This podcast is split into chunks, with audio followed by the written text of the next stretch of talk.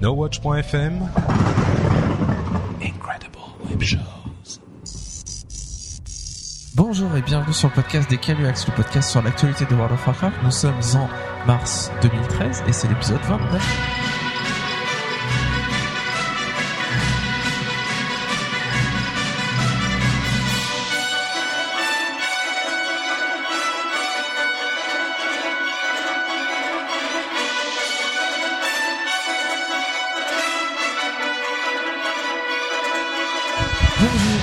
Sur le podcast des Caluax, le podcast sur l'actualité de World of Warcraft. C'est l'épisode 29, on est en mars 2013.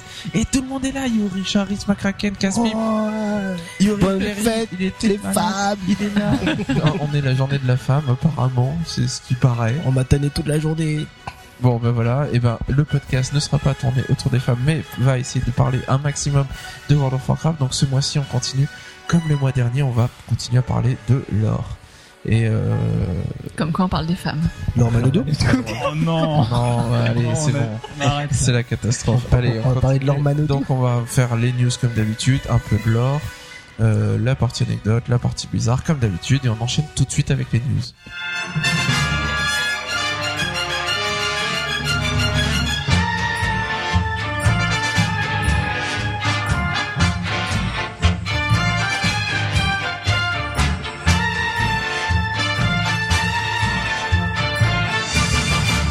Allez, comme d'hab, on vous a sélectionné les 5 news qui nous ont paru les plus intéressantes ce mois-ci. Et on va commencer avec Yuri qui va nous dévoiler en détail le calendrier de tous les prochains patchs et même de la prochaine extension World of Warcraft. Il a tout, il a les dates, il sait quand est-ce que ça va se passer, il sait des choses que Blizzard n'a pas encore décidé, mais Je suis là. lui, lui. Dans un petit coin de bureau, je suis là. Bref, donc en fait, je vais vous parler euh, du, des calendriers que prévoit euh, Blizzard euh, pour les patchs. Donc, euh, ils vont toujours faire, euh, ils vont toujours sortir un patch tous les 2-3 mois. Donc, pour ce faire, en fait, ils vont faire, euh, enfin, ils ont deux équipes qui s'alternent pour pouvoir garder ce rythme soutenu.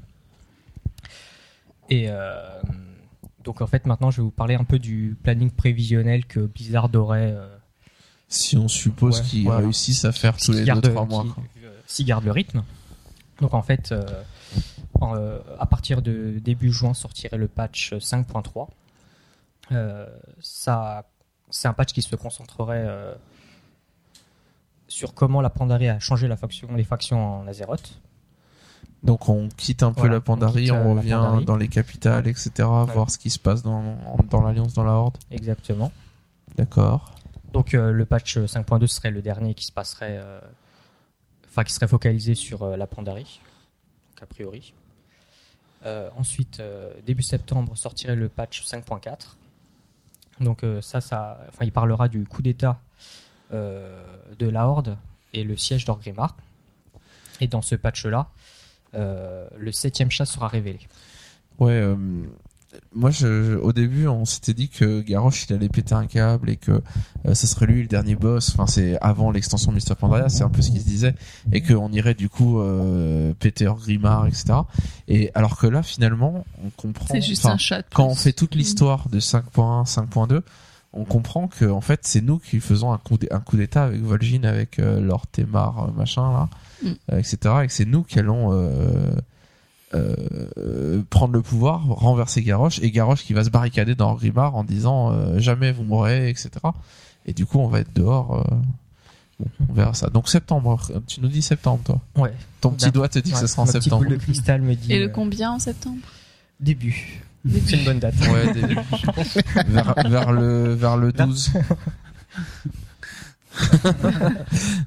Alors ensuite, qu'est-ce qu'on fait? Euh, ensuite, euh, C'est fini? c'est fini pour euh, World of Warcraft. Qu'est-ce qu'on fait après après la 5.4 Euh, après la 5.4, en fait, euh, arrive novembre. Et en novembre arrive l'annonce de la prochaine extension. À la BlizzCon. À la BlizzCon. la et- BlizzCon. Voilà. Voilà. Et, euh, avec, J'imagine bien une ouverture de la voilà, bêta exactement. dans la foulée très euh, rapidement. Exactement. Donc voilà. Euh, ensuite arrive décembre, le patch 5.5 qui prépare donc le, enfin le, c'est le patch pré-extension, enfin qui prépare l'extension qui vient. Ensuite, Alors c'est pas euh, de ce qu'ils ont dit, si je me souviens bien, c'est pas euh, comme on a eu euh, le patch où on implémente plein de choses de l'extension. C'est une sorte de patch intermédiaire où il n'y a pas de raid, où il y a du contenu, des nouvelles choses à faire pour nous faire patienter, mais que d'un point de vue lore sera centré plutôt sur euh, le passage à l'extension d'après, plutôt que rester sur la Pandarie, le siège d'Orgrimmar, etc., etc. Euh, pour autant, ça implémente rien de l'extension d'après. voilà. Et donc prochaine extension, ça sort quand? Mars 2014. En mars 2014. Début Carrément, aussi. t'es comme ça. Ouais, Le 12. Début, ou plutôt fin mars. Le 12 aussi mi-mars cette fois. Mi-mars. D'accord, le 12 aussi, donc. Très bien, Donc très ça, bien. c'est en supposant qu'il n'y ait pas de retard. euh, Voilà, donc en supposant qu'il fa mettre trois mois à sortir un patch et qu'il sorte bien l'extension trois mois après le dernier patch, donc six mois après le dernier raid. Donc c'est un Euh, rythme assez ce soutenu. qui est un peu, voilà, par rapport au, à l'âme des dragons, il y avait eu neuf mois pour Mist of Pandaria, voire presque dix mois. Ils avaient dit que c'était beaucoup trop, qu'ils préféraient qu'il y ait six mois entre le dernier raid et la nouvelle extension. Bon, si c'est le cas, mars 2014, on sera là, on sera prêt, on sera aux Champs-Élysées à acheter notre collector. Alors, McCracken, on a eu quelques news de plus pour savoir quelle va être la fonctionnalité de ouf qui, euh, dont on a parlé, qui nous a été teasé le mois dernier. Ah oui, concernant la 5.4, apparemment il y aura beaucoup de contenu. Il se peut que ce ne soit pas Lord Ali parce qu'elle est toujours en travaux et qui donc sera forcément euh, rajoutée plus tard euh, dès qu'elle sera terminée euh, au patch 5.4. Euh, et donc a priori ça aurait peut-être à voir avec l'exploitation de l'ancien contenu. Euh, donc peut-être euh, rage-feu, mais enfin on parlait de rage-feu en mode héroïque qui n'aura pas. Pardon, désolé. Racheux en mode héros. Mais non, Regardez la fonctionnalité de ouf. mais non. Ça fait 8 ans que tout le monde fait des blagues sur Racheux, on veut un mode héroïque. Et ben voilà, Il n'y aura pas de mode rage-feu C'est héroïque. ça, vous voyez que c'est ouf. On y a travaillé 6 mois. Non, Blizzard a dit qu'il y aura pas de mode héroïque pour Racheux. Il n'y aura pas de mode héroïque pour rage-feu, pardon. Bon, donc c'est pas ça. Non, c'est pas ça. Mais ils ont Ils ont fait des ont fait des- expérimentations des- sur un cheveu quand même. Oui, alors on sait pas. Enfin, tout à l'heure on a eu une discussion si c'était par rapport à l'histoire de Rachefeu, s'il y avait eu des expérimentations dans Rachefeu, etc., ou si c'est par rapport au, au, Aux tests qu'ils ont fait. tests qu'ils ont fait sur Rachefeu. On, on penche plus pour les tests qu'ils ont fait sur Rachefeu euh, pour voir si euh, si ce serait en mode héroïque ou pas. En rond, rond. Je sais, pardon. Et sinon, Blizzard souhaiterait ajouter de nouveaux challenges, comme par exemple inviter des joueurs à faire la course dans les salles brisées Al. Alcatraz ou les salles de reflet. Mais pour l'instant, on n'a pas plus d'infos que ça. D'accord, donc fonctionnalité de ouf. Racheux héroïque. Moi, j'ai retenu que ça. non, mais a priori, du coup, ça aura vraiment à voir avec les anciens contenus. C'est quasiment sûr, enfin, de ce qu'ils en ont dit, ce qu'ils ont tweeté, etc., les développeurs de Blizzard. une réexploitation. Donc, est-ce que on va pouvoir baisser notre niveau ou avoir notre niveau euh, modulé pour pouvoir aller dans les anciens donjons et que ce soit intéressant de les faire à, ce- ce Ou les donjons qui sont EP. Ou les donjons euh, qui sont EP. S'il n'y a pas de mode héroïque pour Rachefeu, Hmm. C'est pas un mode héroïque, donc euh, ça veut dire que c'est nous qui baissons de niveau. Enfin, Ouais. si c'est ça. Euh, Est-ce que ça peut être autre chose? Non, si, si- pas. Enfin, si, si de toute façon, s'ils font des modes défis euh, pour les anciens donjons, bah forcément, ça, il faut baisser notre niveau ou niveler notre équipement. ou un je ne peu sais pas quoi. comme ils ont testé là avec le mode Ouais, défi quoi. la même chose. ils normalisent et du coup là ils pourraient qu'est-ce les, les Qu'est-ce tendre. qu'on pourrait faire d'autre sans faire ça pour aller faire l'ancien contenu Hmm. Peut-être qu'on choisit sa classe, sa race, et ça nous donne un perso de ce niveau-là, et... Et puis voilà, on Ça serait rigolo ça. Tu connais Avec pas tes sorts, tu connais euh, rien. Le souk. Mais- Avec des persos préfets. euh, Ça rajoute de la Ou difficulté. sinon, ouais, y a peu de ou chance. sinon peut-être un mode comme à l'époque les gens qui sont nostalgiques de Vanilla, où, euh, où tout le monde disait que c'était super dur à- à- du temps de Vanilla et nous remettre en mode euh, genre euh, de faire des modes, de faire des modes défis à la mode pas sûr qu'ils à aient, la mode Vanilla, qu'ils aient gardé euh, un historique très clair de, de ce qu'ils avaient fait avant. des donjons. Bah, enfin, ils ont, ils ont peut-être, ils ont sûrement des trucs, mais enfin, c'est un travail monumental de reprendre les anciens modes. Et puis ils étaient équilibrés pour le jeu à l'époque, donc c'est pas possible de, Ouais, mettre en mode vanilla de et d'enlever toutes les améliorations, les raffinements qu'on a du gameplay aujourd'hui. Euh, euh, Mais je sais on pas, peut pas que- revenir en arrière, sauf à faire des serveurs. Sont- rebuffer un par un. non, mais pas pas ce genre de choses, mais au moins je sais pas, utiliser, euh, je sais pas, à l'époque vous nous disiez que euh, à l'époque quand vous faisiez des rêves, vous aviez genre trois sorts à tout casser et que vous terminiez à la baguette, je sais plus quoi. Ouais, mais, Ouais, mais je- c'est on- chaud quand je même pense à pas qu'on revenir à reviendra à ça. ça. On va Parce que ça, là, ça les défis, ils normalisent le stuff, mais pas, euh, Pas les pas, un- sorts. ouais, pas les Non, sorts, bah, etc. s'ils Donc, euh, notre niveau, il faut qu'ils nous suppriment des sorts.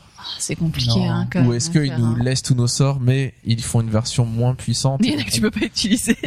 Ils sont en Ou- peut être- ou alors, non, ils te laissent tout, mais t'as pas de mana. Au niveau 20, on a quand même tous nos sorts, mais euh, ils ont tous un niveau euh, bien particulier pour être adaptés au niveau Parce 20. que j'ai un souvenir pour les sorts quand j'ai commencé World of Warcraft, où euh, mon mage, où au début on voit euh, niveau boucle de feu, niveau 1, et puis je montais Mm. de level, et puis ça a augmenté de level. Ouais, ouais. Et après ça Bien a sûr. disparu. Peut-être qu'ils pourraient refaire un truc comme ça, quoi. Enfin, je sais pas. Mm, mm. Mais moi, j'y crois pas trop à changer tout ça parce que t'imagines, tu, tu lances un donjon et t'as un quart d'heure que tous les mecs euh, relisent les spells qu'ils ont, qu'ils ont pas, euh, qu'ils remettent tous Ouais. dans leur barre. euh, Ouais, puis ouais, pour ouais, peu non, que tu ça, utilises faut- des add-ons qui modifient quand Non, même non, tes mais ça sorts, va son te garder tous tes sorts, euh, mais leur mettre un rang inférieur. Ouais, Ouais, c'est ça, ça, parce ouais. que sinon, euh, tu vas pas refaire tes barres euh, Je sais pas, moi je voyais bien Rage-Feu avec ma boule de feu Non tout mais, seul. si tu... non, mais moi je dis, tu choisis ta classe à l'entrée. Ça, ça tue quoi. T'arrives dans le donjon, t'es heal, tu dis, euh, j'ai jamais joué heal les mecs. Et le mec dit, bah moi j'ai jamais joué tank. Bah nous on a jamais joué DPS. Bon, Ah allons-y. bah, ça, ça va vite quitter le, le, le VG. Ça va être Ouais. drôle, ça va être drôle. je Bon, une inquiétude quand même sur les files d'attente. Euh, si tout d'un coup on se retrouve avec, euh, alors ça sera de l'aléatoire euh, sur les donjons, mais si on veut faire un donjon spécifique, euh, qu'on se retrouve avec une liste de 40 ou 50 donjons parce qu'il y a tous les donjons de l'ancien contenu, voire plus. Euh, comment est-ce que est-ce Bah, qu'on vrai, arrive Il y a à énormément de donjons en fait. ouais. voilà et en gros quand on voudra tomber sur un spécifique, euh, c'est pas en le faisant en aléatoire qu'on tombera dessus, on a une chance sur 50. Donc euh, Mm. autant sur les zéros c'est Ouais, pas gênant, il y en a, il y en a catégories 9, ça, pour que 8 tu- ou 9 ça tourne. des catégories d'aléatoires. Peut-être, euh, peut-être. Il serait temps de euh, de fusionner les corps de bataille et de pouvoir faire des donjons avec euh, tout le monde de tous les serveurs d'une zone euh, pour qu'on ait plus de qu'il y ait plus de gens, enfin que les files d'attente soient réduites. Euh, alors, des news PVP, Maître Casse-Pipe, vas-tu nous aider à monter notre code d'arène ce mois-ci? Déjà, faudrait que j'arrive à vous faire faire du PVP, mais c'est pas gagné. C'est pas gagné. Non, c'est pas gagné. C'est presque gagné. non, mais euh, voilà, pour les joueurs euh, occasionnels qui s'intéressent au PVP, voire euh, le niveau un peu au-dessus du pick-up, c'est-à-dire les arènes, etc., nous avons des bonnes nouvelles à vous annoncer, puisque euh, Blizzard a, un peu relâché l'étau qui existait autour des côtes d'arène. Euh, un petit rappel pour ceux qui ne font pas beaucoup de PVP, c'est qu'actuellement on peut avoir euh, le, euh, le, le euh, bon, il existe deux niveaux de stuff euh, PVP euh, de haut niveau. Et on peut avoir le premier en faisant ses points d'arène de façon classique, mais pour avoir le, le PVP supérieur, il fallait avoir plus de 2002 de côte. Et donc il y avait un énorme un énorme trou qui se qui départageait deux classes de joueurs, ceux qui étaient en dessous de cette côte et ceux qui étaient au- au-dessus. Et souvent euh, les joueurs euh, qui font beaucoup de PVP euh, montaient vite leur côte et ensuite installaient ce- cette barrière. Et ceux qui arrivaient hein, pendant la saison PVP avaient du mal à franchir cette barrière ou la franchissaient jamais et donc n'avaient jamais accès au, euh, au- à l'équipement supérieur. Donc Blizzard a changé, a modifié ça. Euh, en fait, maintenant, le le- l'équipement supérieur ne sera plus fonction de votre côte, mais ce sera débloqué automatiquement si vous avez euh, fait euh, des, des arènes régulières à partir de 27 000 points de, de conquête accumulés. Ça va pas crier un peu au scandale, ça? Bah, à mon avis, tous les entre guillemets PGM euh, vont voir ça d'un mauvais œil parce que c'était ce Mm. qui un peu leur donnait leur suprématie en Mm, BG, mm, en etc. Oui, c'est le rendre accessible à tous, quoi. Et là, il suffit d'être constant, en fait, d'en faire quelques arènes par semaine tout le temps. Mm. Et au bout de la moitié de la saison, à peu près, vous pourrez débloquer ça. C'est un après. scandale ce truc-là. hein. Vous avez vu, je suis scandalisé, donc je suis un gros PGM. Voilà, c'est un. PGM du PVP Gorgor. Tout. Non, Mais, mais, c'est euh, comme, c'est comme, euh, pardon, tu lui disais. J'allais dire, euh, ça, j'en ai de la femme. Euh, non, j'allais dire en même temps, on peut imaginer que ceux qui font du PVP, euh, pas euh, excessivement, mais qu'en font constamment, euh, arriveront à ce cap des 27 000 après euh, les gros PGM qui font que Voilà, ça. oui, Et qu'ils auront leur petit temps de suprématie, un petit peu quand même quelques quelques jours au moins Oui, pour oui. que ça garde un petit peu, qu'il y a quand même un petit peu de différence pour ceux qui sont vraiment hardcore. Euh, Oui, oui. tout le monde puisse pas être au même niveau. Après, mais- il y a toujours le skill, etc. Mais au moins, il y aura plus euh, ce, ce- cette grande barrière qui existait Ouais. avant. Qui était euh, rattrapable. Je me souviens que là, c'était quand c'était au, bah, à l'extension dernière, quand on a fait, quand on a commencé à faire du PvP avec euh, mon frère, je crois un peu avec Gorger. À la base, il fallait juste gagner 5 matchs euh, en arène pour pouvoir combler le, le, le comment dire, pour avoir tous les points de va- les points de vaillance, ce qui nous suffisait pour euh, vite avoir entre guillemets le, le stuff de base quoi. Après, il fallait monter la cote, etc. Et après, ils ont dit, je sais plus pourquoi, ils ont changé le, ce système euh, parce qu'ils disaient que c'était un peu trop facile d'avoir du stuff et donc du coup, ils allaient, je crois, qu'ils avaient remis l'ancien système un peu où il fallait gagner à peu près 10 matchs pour pouvoir euh, avoir les points de vaillance. Est-ce qu'à un moment donné, avec le scandale, enfin, si les gens sont font un scandale, etc., ils vont pas revenir dans l'ancien mode? Euh, pff, non, ça, en disant que justement c'est trop facile peut-être Non, ou, euh, cette fonctionnalité, je pense qu'elle arrange le, la majorité de- des gens qui font du PVP. Alors, elle dérange un peu l'élite, quoi. Ouais. non parce que moi ça me dérange pas hein. moi ça, ça. me va hein, de, de faire ça et de, T'es de- pas scandalisé, t'es pas un PGM. je peux moi ça me va en même temps, euh, leur but c'est qu'un maximum de gens utilisent les maximums de fonctionnalités de WoW et continuent à jouer à WoW. Que quand t'es fini euh, tes quêtes journalières et tes réputations, bah du coup tu te dis ah bah tiens je pourrais aller faire du PVP et rattraper les autres.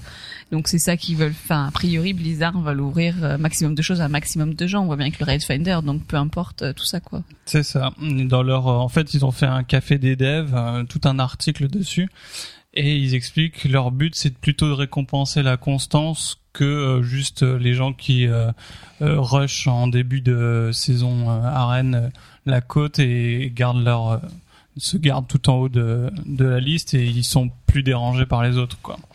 Et donc pour vraiment rester au top, il faudra même que ces gens-là continuent à faire des matchs et pour, pour garder leur cote assez élevée et être constant même jusqu'à la fin de l'extension en fait. Donc euh, voilà, des bonnes nouvelles pour la majorité comme je disais.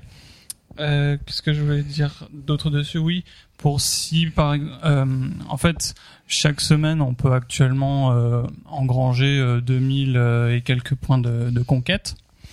Ce qu'ils ont fait aussi, c'est que si pendant au milieu de la saison vous choisissez de commencer du PVP, bah vous aurez euh, un énorme retard par rapport à tous ceux qui ont déjà amassé des, des, des points et gagné leurs pièces. Donc en fait, cette, euh, ce, ce cap de 2002 euh, sera beaucoup plus grand pour vous, euh, pour vous aider à amasser plus de points par semaine et rattraper en fait votre retard. Donc euh, ça, ce sera pas mis tout de suite, ce sera mis, euh, je crois, en milieu de, de saison. Mais voilà, en fait, c'est vraiment encourager les gens qui sont constants et euh, à, à augmenter, euh, enfin à se remettre dans le PVP, sachant que maintenant votre cote augmentera, mais, même si euh, vous avez du mal contre, au bout d'un moment, avec les, le niveau de, de PVP que vous atteignez, votre cote augmentera si vous continuez à faire constamment du PVP, même si vous perdez euh, plus que vous gagnez. Notre persévérance est récompensée en fait. Plus t'es nul, plus t'es fort. Mais, mais ça a du sens là où euh, ce que je veux dire c'est qu'il y a beaucoup de récompenses de, de récompenses ou de hauts faits qui sont liés à avoir une cote élevée et que personne ne pouvait avoir à cause de cette barrière. Maintenant, les joueurs qui sont constants, qui s'engagent vraiment dans le PVP, pourront quand même euh, avoir accès à ces récompenses en fin de compte. Quoi. tenez-vous bien PGM j'arrive Et tu seras scandalisé après. Euh, alors, Charis, tu vas nous parler un peu des monstres rares de l'île du tonnerre. Tout à fait. Si vous Tout avez le monde court après. C'est ce que j'allais sait pas dire. pourquoi. Si vous- depuis deux jours, vous avez commencé à aller sur l'île du tonnerre, vous voyez dans le chat général constamment, il y a un gars là, il y a un gars là, il y a un élite là. Et là, il y a 15 personnes qui disent Up, gros moi, moi, up, Ah, up. on a Donc, l'impression vous, qu'est-ce que vous faites que Vous ça dites toute la bah, journée. up, ça doit être important. ça a l'air bien, on y va. Donc, à quoi ça sert et pourquoi est-ce qu'on doit dire up ou pas?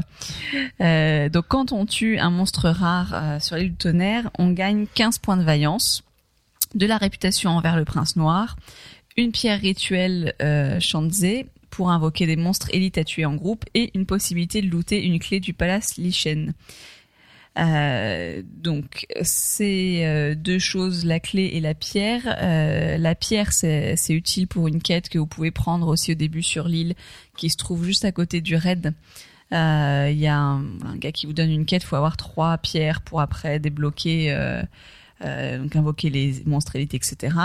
Euh, et la clé, c'est euh, une clé qui vous permet d'accéder au scénario, qui est un scénario solo de la salle des trésors, qui est nécessaire pour faire ce scénario. Juste une petite particularité, pensez quand vous courez après les mobs rares, qu'il y aura qu'un seul drop par semaine de la clé sur les rares. Donc si vous avez déjà eu la clé, ne vous acharnez pas, c'est pas la peine de dire tout le le temps. Ça explique pourquoi certains ne pouvaient pas fouiller euh, le monstre une fois qu'ils l'avaient retué. S'ils ont déjà eu la clé, c'est juste une fois par semaine. Oui, il y avait toute une légende urbaine qui s'est créée. Alors peut-être que ça a été vrai en partie. euh, que euh, Si tu si déco éventuellement reco, c'est euh, qu'on pouvait rien looter, c'était un bug, fallait reco. déco reco et là on pouvait. Et donc, alors a priori, apparemment, ça aurait marché sur des gens. Euh, bon, on a plein de gens dans notre guild hier qui disaient justement, euh, mais je comprends pas, ça marche pas, j'ai des reco, ça fait rien. Et on a compris aujourd'hui avec la news que, euh, bah, qu'en fait, euh, c'est juste que si on a déjà looté la clé, on peut pas la revoir. Et les pierres rituelles, c'est pareil. Voilà, c'est une fois par semaine, mais la nuance c'est que c'est par monstre rare élite. C'est-à-dire que euh, sur un monstre spécifique, vous avez une pierre, vous- le reste de la semaine, vous ne l'aurez pas sur ce monstre-là. Par contre, si vous tuez un autre monstre, euh, vous pouvez, voilà. Donc ce qui, ce qui fait qu'on peut avoir plus rapidement quand même les trois pierres, sinon euh, on s'en sort pas quoi. Ok, ok. Quelques news en vrac pour finir. Euh, alors, les Blizzard a dit que les quêtes journalières donnaient le sentiment d'être un peu trop obligatoires depuis le début de Mist of Pandaria, et ça va être moins le cas dès les quêtes du patch 5.2. Alors c'est rigolo, c'est un peu trollé sur les forums en disant ouah, ça fait ça fait six mois qu'on leur dit, et là enfin ils disent que euh, on en a marre de faire des quêtes journalières, d'être obligé de les faire. Euh, ils disaient mais non, vous n'êtes pas obligé, c'est juste plusieurs choses. Ils nous ont dit ça pendant six mois et maintenant ils disent oui c'est vrai que vous étiez un peu obligé. Euh, donc voilà, c'est moins le cas à, la- à 5.2. En effet, quel intérêt de faire les quêtes journalières de l'île du tonnerre? Monter une réputation, faire des hauts faits? Si on veut juste se stuffer, pas grand chose. Monter la réputation des saccages soleil et de l'autre côté, côté alliance, l'autre faction, euh, qui rapporte quelques objets 496, mais c'est pas, euh, enfin c'est pas énorme, énorme. Euh, si on fait ces raid finder, qu'on va en raid normal, euh, les anciens, les nouveaux, euh, à la limite, on n'a pas besoin de faire de quête journalière et ça ne changera pas grand chose a priori. Euh, Blizzard nous a dit que si l'amélioration d'objets revient un jour, elle devrait permettre de se faire rembourser partiellement les points de vaillance si on veut retirer une amélioration. Par exemple, il disait la moitié des points. On dépense 1500 points de vaillance sur une pièce, euh, on l'améliore, et si on a une meilleure pièce, on, la, on l'échange ou on veut changer, ben on pourrait se faire rembourser la moitié des points. Ce qui est une bonne chose parce qu'en effet, ça faisait rager euh, d'avoir amélioré une arme et ensuite d'avoir euh, tout de suite un, Une meilleure chose, arme par dessus et puis du coup de de- d'avoir perdu 1500 points enfin 1500 points de vaillance euh, c'était difficile à encaisser. Euh, Blizzard nous dit que a priori la ferme sera mise de côté finalement qu'ils avaient dit qu'ils allaient développer des choses qu'il y aurait plein de choses qu'ils allaient étoffer euh, ce côté là euh, et ils ont dit que finalement ils ont quelque chose de prévu pour la prochaine extension et donc ils vont peut-être arrêter là avec la ferme et on verra ce qu'ils nous préparent dans la prochaine extension. Euh, il nous dit aussi que dès la 5.2, les limitations de factions vont sauter pour pouvoir faire euh, faire et voir les scénarios des autres factions. Donc par exemple pour l'Alliance, ils pourront faire les scénarios, le scénario spécifique à la Horde, par exemple celui où on voit ce qui se passe pour Vol'jin, euh, où ils seront transformés en trolls quand ils arriveront dans le scénario, euh, ce qui fait que voilà ça restera donnera de la cohérence et ils pourront voir ce qui s'y passe, ce qui est une bonne chose. Comme ça, on pourra voir un peu ce qui se passe euh, dans les factions adverses et voir un peu l'histoire. Euh, enfin, Blizzard nous parle du boss Raden. Donc Raden, c'est ce boss euh, de boss optionnel où il faut avoir fait Lei Shen en mode héroïque dans le trône du tonnerre pour y avoir accès. Euh, et ils nous disent que ce boss-là, qui va être le boss le plus dur, on a 30 essais pour le, tuer chaque semaine, pas plus. Euh, à l'origine, il ne devait pas être découvert sur le PTR. En fait, des joueurs l'ont découvert avec un problème de collision, euh, donc ils sont passés à travers des murs, à travers des, des objets euh, dans le dans le décor et euh, et ils sont un peu mon Blizzard est un peu déçu que ça ait été découvert aussi vite ils espéraient que que personne n'en parle que ça se personne ne sache qui est ce boss-là. Alors j'imagine quand même que quand le patch serait sorti, ça aurait été data miné euh, mode champion, il aurait vu qu'il y avait un truc louche, qu'il y avait un boss en plus. Mais peut-être qu'il aurait dit voilà il y a un boss en plus, mais c'est peut-être quelque chose des reliquats, de choses qui n'ont pas intégré dans le jeu finalement. Donc peut-être qu'il en aurait pas parlé. Euh, et, euh, et il dit, enfin Blizzard dit c'est dommage parce que nous ce qu'on aurait aimé c'est que justement voir qu'il y a un boss optionnel que personne n'est au courant et que certaines guildes l'auraient peut-être découvert et, euh, n'en aurait pas parlé, l'aurait gardé secret en se disant comme ça on fait des trials semaine après semaine, mais il faut surtout pas que ça se sache. Et jusqu'à ce que quelqu'un vende la mèche, peut-être qu'on aurait vu euh, une guilde qui aurait annoncé voilà on a tombé le dernier boss. On est les premiers à retomber le dernier boss. Tout le monde aurait dit mais non, euh, les chaînes héroïques c'est telle guilde qui l'a fait. Eh ben non, il y avait un guild, un boss optionnel et ça fait trois semaines qu'on fait des trials dessus et personne n'est au courant. Voilà, ça aurait pu donner quelque chose de rigolo. Bon, voilà, dans l'idéal, moi j'imagine mal que ça s'il n'y ait pas des leaks et que on arrive à garder l'info, une telle info, notamment vis-à-vis du data mining. Bon, ça serait un peu surprenant. Voilà, c'est fini avec les news. On passe maintenant au thème du mois et on va parler un petit peu de l'histoire de WoW encore une fois.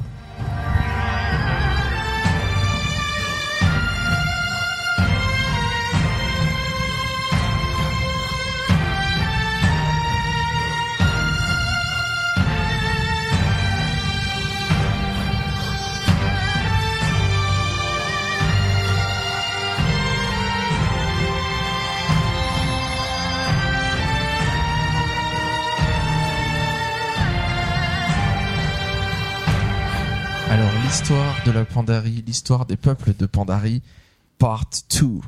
Allons-y, casse-pipe, on est parti, on continue. On avait parlé des Mantides, on avait parlé euh, Des ah, mots. des Des Mogu. Mogu, de l'histoire de Leishen, et on va continuer pour voir un peu le, la destinée des peuples, notamment des Pandaren, et puis voir un peu le lien avec l'histoire qui se passe aujourd'hui. Donc vas-y, je te laisse la parole. Donc, euh, on avait parlé de, l'Empire Mogu, et maintenant on va parler de sa chute. Euh, en fait, euh, les, les Mogu, grâce à leur magie, avaient créé, enfin, avaient asservi d'abord des peuples, mais aussi on avait créé de nouvelles races. On avait parlé des Grumlow et des Sorok. Eh bien, euh, sachez que les Sorok, en fait, ont, été difficiles à maîtriser pour les Mogu, et ça s'est euh, transformé en fait en, ch- en chasse aux Sorok. Il y a eu énormément de pertes chez les Mogu. Les Sorok se sont enfuis dans les steppes de Tanglong Mm. euh, et à Krasarang. Et euh, voilà. Et en fait, euh, là où ça devient important, c'est que suite à, à ce problème avec les Sorok, les Mogu ont interdit le, port et le maniement d'armes de tous les peuples qu'ils avaient asservis. Et donc, c'est euh, euh, les Mogu pensaient être tranquilles euh, avec leurs esclaves.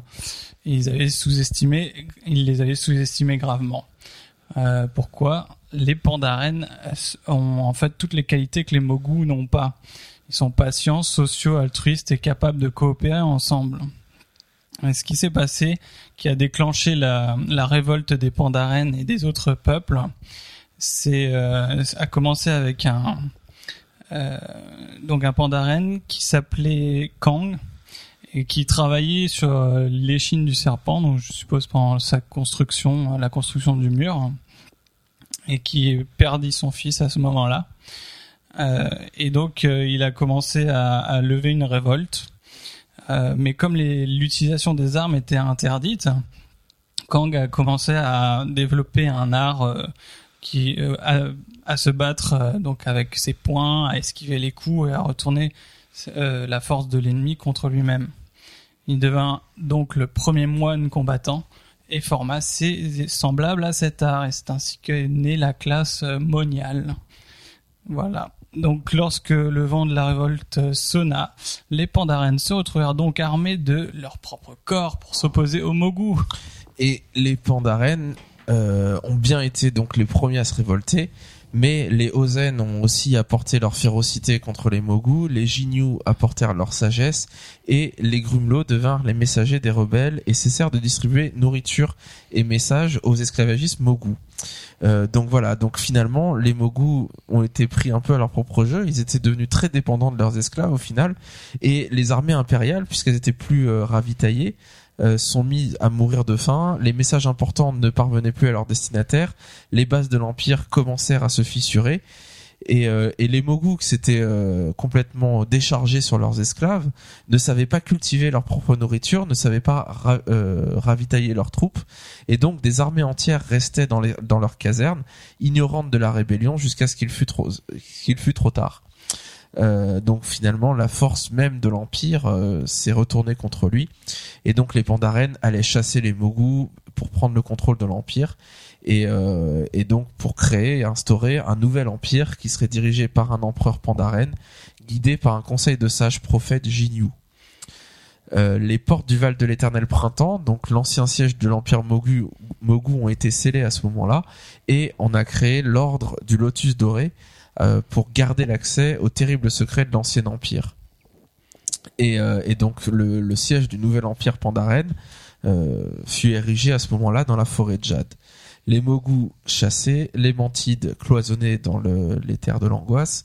Euh, au final, la plus grande menace du nouvel empire Pandaren était l'influence néfaste des chats, donc les rejetons d'Issarge. Vous vous souvenez de de donc Issarge, l'ancien dieu euh, qui est le, père des, chats, euh, toujours présent, qui lui se nourrit d'émotions négatives, et donc les Pandaren furent alors forcés à apprendre à maîtriser leurs émotions et à les contrôler. Donc quand les empereurs pandaren se succèdent au fur et à mesure, jusqu'à Shao Ao, euh, qui fut le dernier empereur. Pendant son règne, le conseil des Jinyu lui fit un terrible oracle et lui dit que bientôt un royaume de sorciers appellerait des hordes de démons d'un large puits, que le feu vert pleuvra dans les cieux et les continents en seront déchirés. Donc je pense que si vous connaissez un petit peu l'or, euh, voilà, ça vous fait penser à certaines choses qui se sont passées. Euh, Shao Ao, voulant sauver sa terre natale, chercha donc conseil auprès du sage serpent de Jade. Et celui-ci lui, demanda d'entreprendre un voyage initiatique purificateur qui l'aiderait à s'unir avec la terre pour la protéger. Donc il commença alors un long périple où l'empereur dut affronter un par un toutes ces émotions négatives incarnées par les chats. Euh, il put ainsi les enfermer sous terre et il créa une armée dédiée à leur surveillance, donc les Pandashan, qui devint euh, les, geôliers des chats et les protecteurs des terres pandaren. À la fin, euh, Shao Pao fut un être fondamentalement transformé et purifié, donc à la fin de son périple. De ce fait, lorsque l'horizon euh, fut baigné d'une lumière verte et que la terre commença à trembler, il a rassuré son peuple et il s'est uni à la terre lui-même, elle-même, pardon. Son corps disparut et d'épaisses brumes s'élevèrent ensuite, ce qui permit que, euh, alors que le reste du monde était déchiré, les terres pandariennes dérivèrent calmement hors atteinte de la catastrophe et cachées de la vue de tous par les brumes. Mais l'empereur savait que les brumes ne dureraient pas, ne dureraient qu'un temps, et que le temps viendrait où une guerre éclaterait entre les pandaren eux-mêmes, et du coup, par, euh, par ce biais-là, ça libérerait les chats. Donc c'est un petit peu ce, que, ce qui est raconté dans les dans les quêtes, euh, la quête de la vision de l'empereur dans la forêt de Jade, et également la, la bataille du cœur de serpent qu'on voit au fur et à mesure des quêtes euh, dans dans le dans les différentes zones. Donc c'est comme ça que la, la Pandarie a vécu euh, la grande fracture. Et bien sûr, une fois que les terres étaient protégées par les brumes de, de l'empereur, on n'a pas vraiment de, de choses qui se sont passées pendant les 10 000 années où ils sont restés euh, cachés dans leur coin. Euh, donc euh, la Pandarie a vécu hors d'atteinte du monde pendant 10 000 ans. Mais bien sûr, ça tombe quand on arrive, bien sûr, les brumes ont fini par s'affaiblir et les races extérieures ont retrouvé le chemin du continent perdu. Alors comme vous l'avez vécu euh, au début de Mist of Pandaria, ben, les premiers contacts avec les Pandaren sont plutôt violents entre leur de l'Alliance notamment et euh, donc à la forêt de Jade et finissent en août par provoquer l'émergence des chats.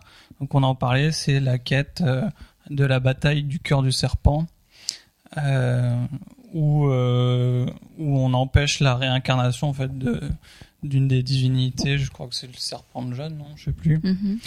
Et on fait euh, exploser la statue et on libère l'énergie euh, des chats qui avaient été enfermés pendant ces 10 000 ans. Et donc on libère les sept chats. Alors est-ce que vous, vous pourriez me dire où, où se trouvent ces sept chats? On a le chat du doute, du désespoir, de la violence, de la haine, de la colère, euh, de la peur et le septième qu'on ne connaît pas. Alors le chat du doute, Alors, le septième, il est dans Garrosh. tu crois? Le septième, c'est le septième, c'est la horde. Chaque membre de la horde a une partie du chat en lui. Alors, le chat du doute, c'est un boss d'instance que vous avez tous vu. C'est le dernier boss du temple du serpent de Jade. Euh, donc, c'est celui qui se venge en souillant le refuge du responsable de son enfermement. Euh, le chat du désespoir, vous l'avez vu dans les terres de les étendues de Krasarang. Donc euh, moi je me souviens plus exactement. Enfin je me souviens qu'il y a un moment combat des chats, mais en effet euh, il y a une suite de quêtes dans son leveling à Krasarang ou au temple de la grue rouge où on le on le retrouve. Euh, le chat de la colère. Chat de la colère? Chat de la colère. le Bah, on le boss. fait chaque qui, semaine. qui là. pour tuer le chat de la colère Boss de la semaine. C'est celui qui se balade, c'est le world boss qui se balade euh, au- à Kunlai. qui se balade. Et, ah bah oui, il se promène, il se promène à Kunlai toute la semaine, tout le temps. Et on le, on le farm, Jusqu'à et on qu'on le le tue. farm, et on le farm. Euh, le chat de la violence, c'est le boss sur lequel on lâche la BL au monastère des Pandachan. Enfin, on lâche la BL si on veut, mais il est assez long à tuer, donc en général, la BL, c'est pas mal de garder pour celui-là. Donc c'est l'avant-dernier boss du monastère Pandachan.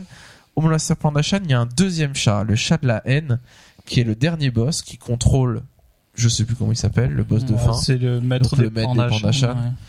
Euh, et enfin, le chat de la peur, qui est celui qui est le boss de fin euh, à l'époque 5.0 de Mist of Pandaria, donc qui est le boss de fin de la terrasse printanière. Euh, c'est celui qui euh, a corrompu l'impératrice Mantide et qui fait que euh, les Mantides dans les terres de l'angoisse sont actuellement nos ennemis et sont complètement contrôlés d'une certaine manière indirectement par le chat de la peur. Et attaque la muraille euh, 200 ans trop tôt. Voilà, Voilà. exactement, c'est ça. Alors, on fait péter un câble et maintenant, ils sont en avance. Le septième chat, on le croise à la 5.4. Euh, quand on sera à la 5.4, comptez sur nous pour vous en parler.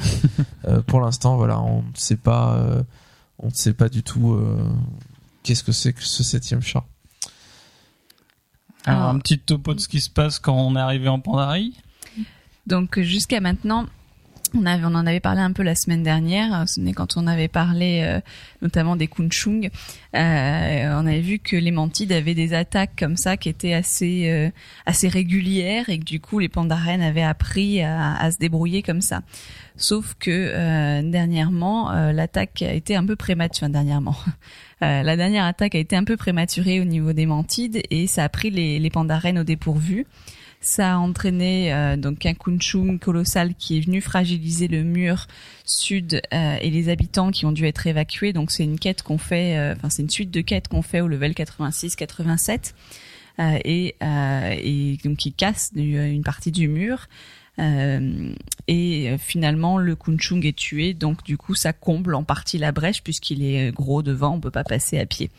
Euh, au nord euh, donc de, de la Pandarie, les villages pandaren se trouvent attaqués par les Yungol qui sont des cousins primitifs des Taurennes, qui eux-mêmes ont été chassés de leurs terres par l'avancée des Mantides. Donc du coup, euh, bah, à nouveau, euh, eux se cherchent un nouveau lieu, donc attaquent les villages pandaren. Et les Pandachan, qui sont la seule véritable armée, armée de Pandarie, qui sont là pour protéger des chats, euh, sont eux aussi sous l'influence du chat, du coup, au fur et à mesure. Euh, et du coup, ça fait que, euh, vu qu'ils sont sous l'influence du chat, leur réaction est beaucoup plus lente pour contrer les menaces soudaines, euh, notamment des mantides. Donc on le voit dans, dans certaines zones quand on fait les quêtes, euh, on voit que les, les soldats Pandachan sont pétrifiés ou ont peur, etc. en fonction du chat qui est, qui est dans. Je sais dans- pas si vous vous souvenez, mais il y a une quête où on prend une montgolfière, on va à l'entrée du palais des Pandachan et il nous vire comme des malpropres. Le Ouais. garde, il fait vous êtes qui vous et tout. Mm. voilà, donc euh, Mm. Donc cette crise générale, du coup, pousse les astres vénérables à réouvrir les portes du Val de l'Éternel printemps. Donc une vallée qui avait été scellée, on l'a vu tout à l'heure, euh, sous la garde du Lotus doré. Euh, et donc il y a toute une série de quêtes que vous pouvez faire qui commencent au niveau 87, euh, autant de tigre blanc, voilà, qui permet euh, de raconter toute cette partie de l'histoire. Euh, donc cette ouverture aux anciens secrets Mogu, puisque c'est là qu'é- qu'étaient avant les, les Mogu, donc euh, on le voit au fur et à mesure des quêtes Lotus doré. Euh, ça attire bien la convoitise de la part des chefs de guerre d'Azeroth, des Andalari et des Mogu eux-mêmes qui cherchent à rétablir leur, leur gloire d'antan. Donc c'est toutes les quêtes journalières des Lotus dorés qui vous permettent d'en savoir un peu plus.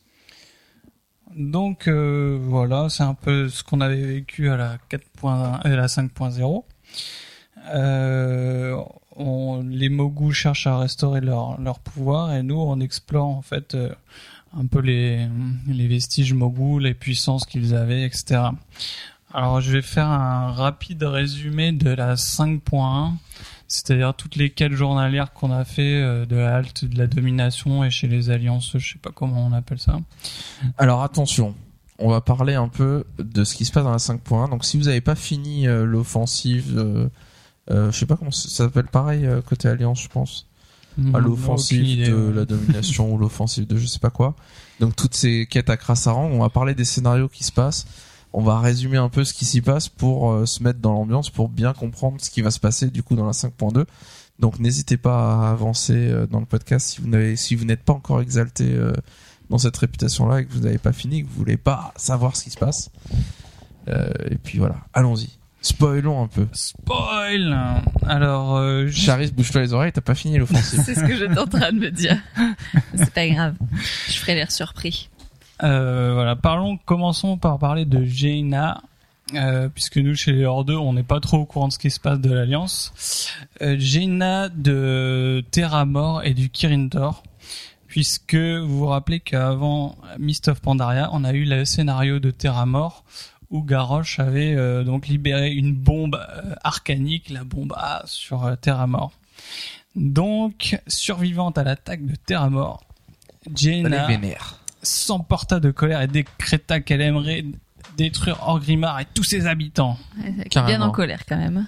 Ah ouais, Elle va parce tuer que tous les Caluax. Elle a quand même euh, perdu euh, des amis euh, dans la bataille. Je crois qu'elle a été poussée de justesse dans un portail juste avant que la bombe explose par un de ses potes et euh, ils sont tous morts quoi. Euh, en plus, c'était elle qui avait fondé euh, Terramor aussi.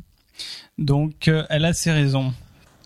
Euh, mais par la suite, elle est un peu euh, calmée. euh, elle a les esprits calmés par Va- Varian et Anduin, son fils. Donc, pour les hors deux, sachez que c'est quand même le roi et le prince de Hurlevent. Et qu'il lui rappelle que l'alliance, c'est avant tout se battre pour ce qui est juste et ne pas se battre par esprit de vengeance. Ça, c'est beau. C'est noble. C'est Ah, noble. je suis content de pas être dans l'alliance. Les allianceux, tu vois, de base, ils peuvent pas faire de PVP. Ils attaquent jamais les premiers. Ils peuvent pas. Sinon, ils sont pas dignes de leur faction. Du coup, à chaque fois que je je misclique, ils sont contents, quoi. Et non, mais, mais quand tu les Ça campes, devient raison de te juste. taper, ouais. quand tu les campes, tu vois, ils peuvent pas te taper par vengeance, par justice éventuellement, mais pas par vengeance. Pour ceux Ils qui doivent est rester zen juste. devant leur PC. Non, allez. On rigole, mais en fait, ce qui est important, c'est que Jaina avait quand même une bonne raison d'être euh, déjà énervée contre la Horde à ce moment-là. Euh, voilà, elle a encaissé. Et on va en revenir plus tard là-dessus.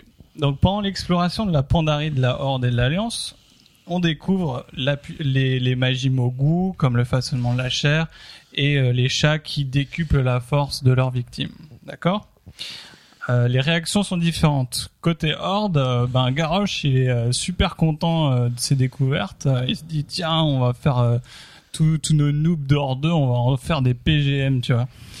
Donc euh, il découvre le façonnement de la chair dans justement le scénario lié à la Horde où on escorte euh, Vol'jin dans des cavernes Sorok et qu'on découvre que les Sorok ont été créés par le façonnement de la chair. Et à ce moment-là, Vol'jin dit non ça c'est une mauvaise magie il faut pas l'utiliser et euh, Garrosh avait envoyé un de ses hommes avec euh, Vol'jin pour parce qu'il voulait l'écarter du jeu du jeu politique et à ce moment-là euh, justement son homme de main lui dit voilà euh, Garrosh en était sûr t'es un traître tu soutiens pas la horde en refusant du- d'utiliser les les dons qui nous sont offerts Euh, et il l'assassine enfin il croit l'avoir assassiné donc heureusement, avec euh, l'aide des Pandaren et de Bane, si je dis pas de bêtises, hein, Ouais. il Ouais, est ouais. là aussi, Bane, le chef des Tauren.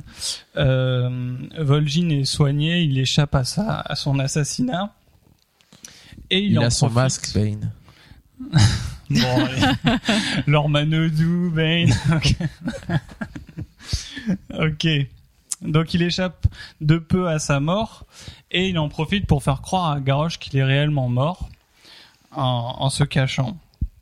Pendant ce temps, Garrosh, euh, il sent que les trolls, euh, ça va chauffer quand ils vont apprendre que leur euh, leur chef et leur leader est mort.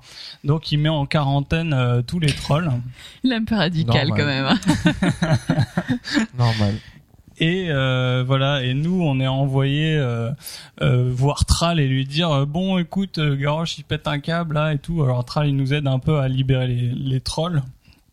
Mais euh, pour l'instant, Tral, euh, on sait juste qu'il commence à se dire je vais m'en charger, mais on n'a pas trop de suite après. Hein. Ah, moi, je me trompe Non? Mm. Voilà. Donc, euh, du côté de l'Alliance, qu'est-ce qui se passe euh, avec la découverte de ces choses en Pandarie? Eh bien, Varian, euh, Anduin et Jaina euh, font un meeting et ils s'accordent donc à dire que le pouvoir des chats est trop dangereux et ils en proscrivent l'étude et l'utilisation, son utilisation dans l'Alliance. Ils sont plus sages. Euh, devant euh, ce qui se passe euh, dans la Horde, Varian tente de convaincre Jaina de retirer les, les mages elfes de sang du Kirin Tor. Le Kirin Tor, c'est, je vous rappelle, les gardiens de Dalaran, qui sont composés à la fois de, de mages de l'Alliance et de la Horde. Et euh, donc Varian euh, lui dit euh, attention, euh, ils ont quand même une allégeance à la Horde et maintenant que ça chauffe, on sait pas vers qui ils vont se tourner quand ils devront faire un choix quoi. Mais euh, là, Jaina, elle reste euh, sur ses positions. Elle dit qu'elle qu'elle veut pas briser le traité de paix de Dalaran, que Dalaran reste pour elle un dernier symbole de d'espoir et de paix entre les deux factions. Elle le regrettera plus tard. Donc, euh, du côté Horde, Lord Temar, donc le, chef des elfes de, enfin, le régent des elfes de sang, et ses troupes, euh, et ses troupes découvrent l'existence de, la cloche, la fameuse cloche divine, qui est un peu le fil rouge de toutes nos, nos quêtes euh, après. Et donc cette cloche divine, c'est un puissant artefact Mogu qui instille le chat à volonté euh, sur les gens. Évidemment, Garrosh, quand il apprend ça, il se dit que c'est un bon plan. Donc, euh, il lui dit, bah, écoute, euh, mon grand, tu vas prendre tes troupes et me retrouver cet artefact. Il le dit vraiment comme ça. en plus. C'est parce qu'ils sont grands. Pas trop. Hein. Ouais, si, si. Sauf qu'en fait, il envoie un petit peu euh, Lord Temar et ses, ses hommes au casse-pipe. Et voilà. Je l'ai placé, c'est bon. Euh, oui, parce qu'en fait, Lord Temar, il n'était pas au courant euh, du façonnement de la chair, que en fait, euh, il lui dit va explorer les ruines là-bas, et tout d'un coup, les statues prennent vie, et il leur saute dessus, et etc. Et puis après, Garrosh, il vient, il dit non mais bon, euh, je pensais t'avoir envoyé, je pensais que tu ferais le boulot, euh, arrête de te plaindre, tu vois. Et euh, Lord il aime pas du tout ça parce que il perd confiance en chef de, en son chef de guerre à ce moment-là parce qu'en fait, il voit que Garrosh est en train de rechercher euh, des, des puissances corruptrices, un peu comme son peuple avant l'avait fait et Mm. qui et que ça les avait déjà amenés à à, à, à briser son peuple, quoi. Parallèlement, l'Alliance euh, découvre donc les plans de Garrosh pour retrouver cette cloche divine et, euh, et lorsque Lord Temar la, la récupère, l'Alliance euh, arrive à leur dérober la cloche et la cache à Darnassus.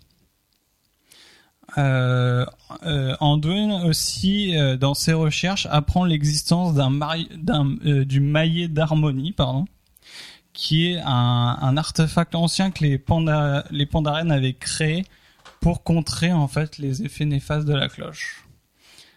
Euh, donc, quand Garrosh apprend que l'Alliance a caché la cloche à Darnassus, il envoie euh, un commando euh, aidé par euh, Aetas, qui est un des elfes de sang du Kirin Tor, euh, pour infiltrer magiquement Darnassus et récupérer la cloche.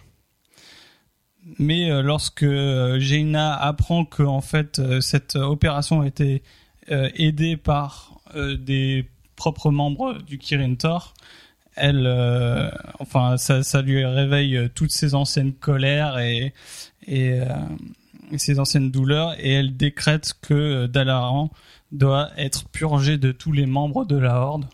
Donc euh, s'ensuit euh, différentes quêtes euh, où on doit sauver des survivants et finalement Dalaran passe du côté Alliance complètement. C'est-à-dire que là, si on retourne à Dalaran, on pourra plus y aller? Bonne question, j'y suis pas retourné. Euh, ouais, c'est une bonne question. Si on peut toujours, euh, c'est quand on retourne à Dalaran, euh, c'est c'est la version époque Wrath of the Lich King. ouais, c'est ça. D'ailleurs, on y croise Jaina, et on peut la taper dans ces quêtes-là et on se fait bien défoncer. Genre Gorgar a de tout shot. de taper. Moi, j'ai essayé de taper Jaina, de la tuer et tout, euh, tout shot. hein. Ça, c'est du tout shot quand même. Ouais, juste euh, alors sur ton idée de Dalaran là, du coup, est-ce qu'on peut y retourner et tout euh, Bizarre, on a parlé ce mois-ci en disant qu'il y avait un problème de chronologie forcément entre Burning Crusade, l'Outre-Terre et puis la suite, Mm. et notamment avec Garrosh que quand on va le tuer à la 5.4, Il sera euh, toujours là. euh, Il sera toujours là, euh, on le verra toujours euh, comme chef. Enfin, non, on, il sera tout, partout. On dira peut-être que Garrosh est mort ou peut-être pas mort. On va peut-être pas le tuer. On va peut-être euh, le dé déchaïsé. déchaïser, ouais, c'est ça. Euh, mais que du coup, il y aura une, une incohérence parce que Garrosh, on le rencontrera à Burning Crusade en Outre-Terre, et puis on le verra au tournoi d'argent euh, en à Wrath of the Lich King, etc., etc. Et du coup, ils ont dit que peut-être que pour rentrer dans Burning Crusade, dans Wrath of the Lich King, il y aura un- une sorte de TP qu'on prendra et qui nous amène dans le passé, et voilà, tout simplement qui permet de ne pas avoir à refaire tout le contenu De faire une espèce Mais, de euh, chronologie avoir en une fait. sorte quoi. de voilà c'est ça on va dans le passé on fait Burning Crusade Wrath of the Lich King Cataclysme et après on est dans le présent quoi enfin Voilà. je sais pas une sorte de de trick comme ça Voilà, donc toute cette série de quêtes euh, arrive à son point culminant à la fin lorsque Garrosh euh, euh, accède enfin à la cloche. Et euh, là s'ensuit en fait des expériences. la cloche peu- tu parles du prince Anduin c'est ça? C'est facile, Gorgar. ouais, Il est bien ce garçon quand même. Tu devrais lire son histoire. c'est est vrai il est bien Et euh, voilà, Garrosh euh, essaye euh, la cloche sur ses troupes. euh, C'est un peu un fiasco. Il leur dit mais maîtrisez vos pulsions. Et tu vois les mecs, ils y arrivent pas. Ils deviennent fous. On doit les tuer. Et là, Anduin se dresse euh, à ce moment-là contre lui avec euh, le maillet d'harmonie. Il neutralise la cloche euh, grâce au maillet. Et Garrosh tape sur la cloche une dernière fois, ce qu'il a détruit en fait. Et dans l'attaque, il, frappe euh, et le blesse mortellement et le laisse dans les décombres de la cloche en fait. Ce que j'ai euh, lu dans l'or quand nous on voit pas euh, du côté horde, en tout cas, c'est que euh, ce- le, que le corps d'Anduin est retrouvé et évacué d'ur- d'urgence pour être euh, soigné en lieu sûr. Donc Anduin est Je- toujours vivant. je pense pas qu'on le voit côté Alliance non plus mais c'est les développeurs de Blizzard qui ont dit que Anduin n'était pas mort etc ils l'ont dit récemment Voilà. ce qu'on se doutait Bah, C'est un ouais, personnage quand même qui- un personnage qui existe depuis. c'est un euh, personnage qui Warcraft, euh, travaille euh, depuis très longtemps qu'ils ont Ouais, fait et puis là, au évoluer début de la Pandarie, prépare, c'est de lui euh, donner un rôle un peu Ouais, et puis, important, et, quoi. et puis même avant, il, le- tu, on voit qu'il il y a Variant qui déteste la Horde et que son fils, il est vachement plus mesuré, même dans les BD, etc. et tout. Et hein. qu'il le prépare un peu à être euh, un dirigeant qui va euh, pas faire, pas faire la paix, mais qui va être, va être un élément de paix un peu. Donc lui s'autorise à faire la guerre, mais il dit toi tu feras la paix. C'est ça. Voilà, et donc on peut imaginer euh, la réaction du papa qui euh, est aussi furieux que Jaina maintenant et qui va le faire la peau à Garrosh. Donc euh, si on fait un peu le compte, euh, il s'est mis à dos tout le monde, euh, notre brave Garrosh. Non, il Sauf- manque une personne. Manque Euh, Sylvanas. Ah, Sylvanas. Et Sylvanas, elle n'existe pas dans Mist of Pandaria. Et Blizzard a dit ce mois-ci que à la 5.3, il est possible que justement on aille voir un peu, en tout cas côté Horde, Sylvanas, qu'est-ce qu'elle prépare et qu'elle est un peu vénère, qui est toujours les gardes, les les comment on dit corcrons, les euh, corcrons. ouais. les corcrons Les à, de à. Fossoyeuse qui surveillent, etc. depuis euh, l'épisode de Wrath of the Lich King où, euh, où on va reprendre Fossoyeuse.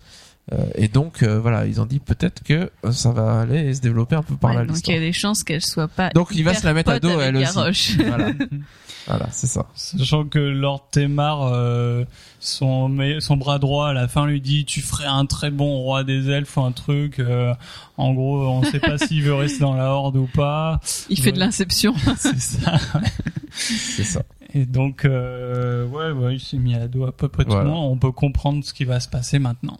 Voilà, donc euh, on a hâte de voir déjà la 5.2 ce qui Donc se passe et c'est puis à le 5.3. chat de je me mets tout le monde à dos. C'est ça, Son nom, ouais. c'est ça. L'embrouille, le chat de l'embrouille. Le chat de M'embrouille avec tout le l'embrouille. monde.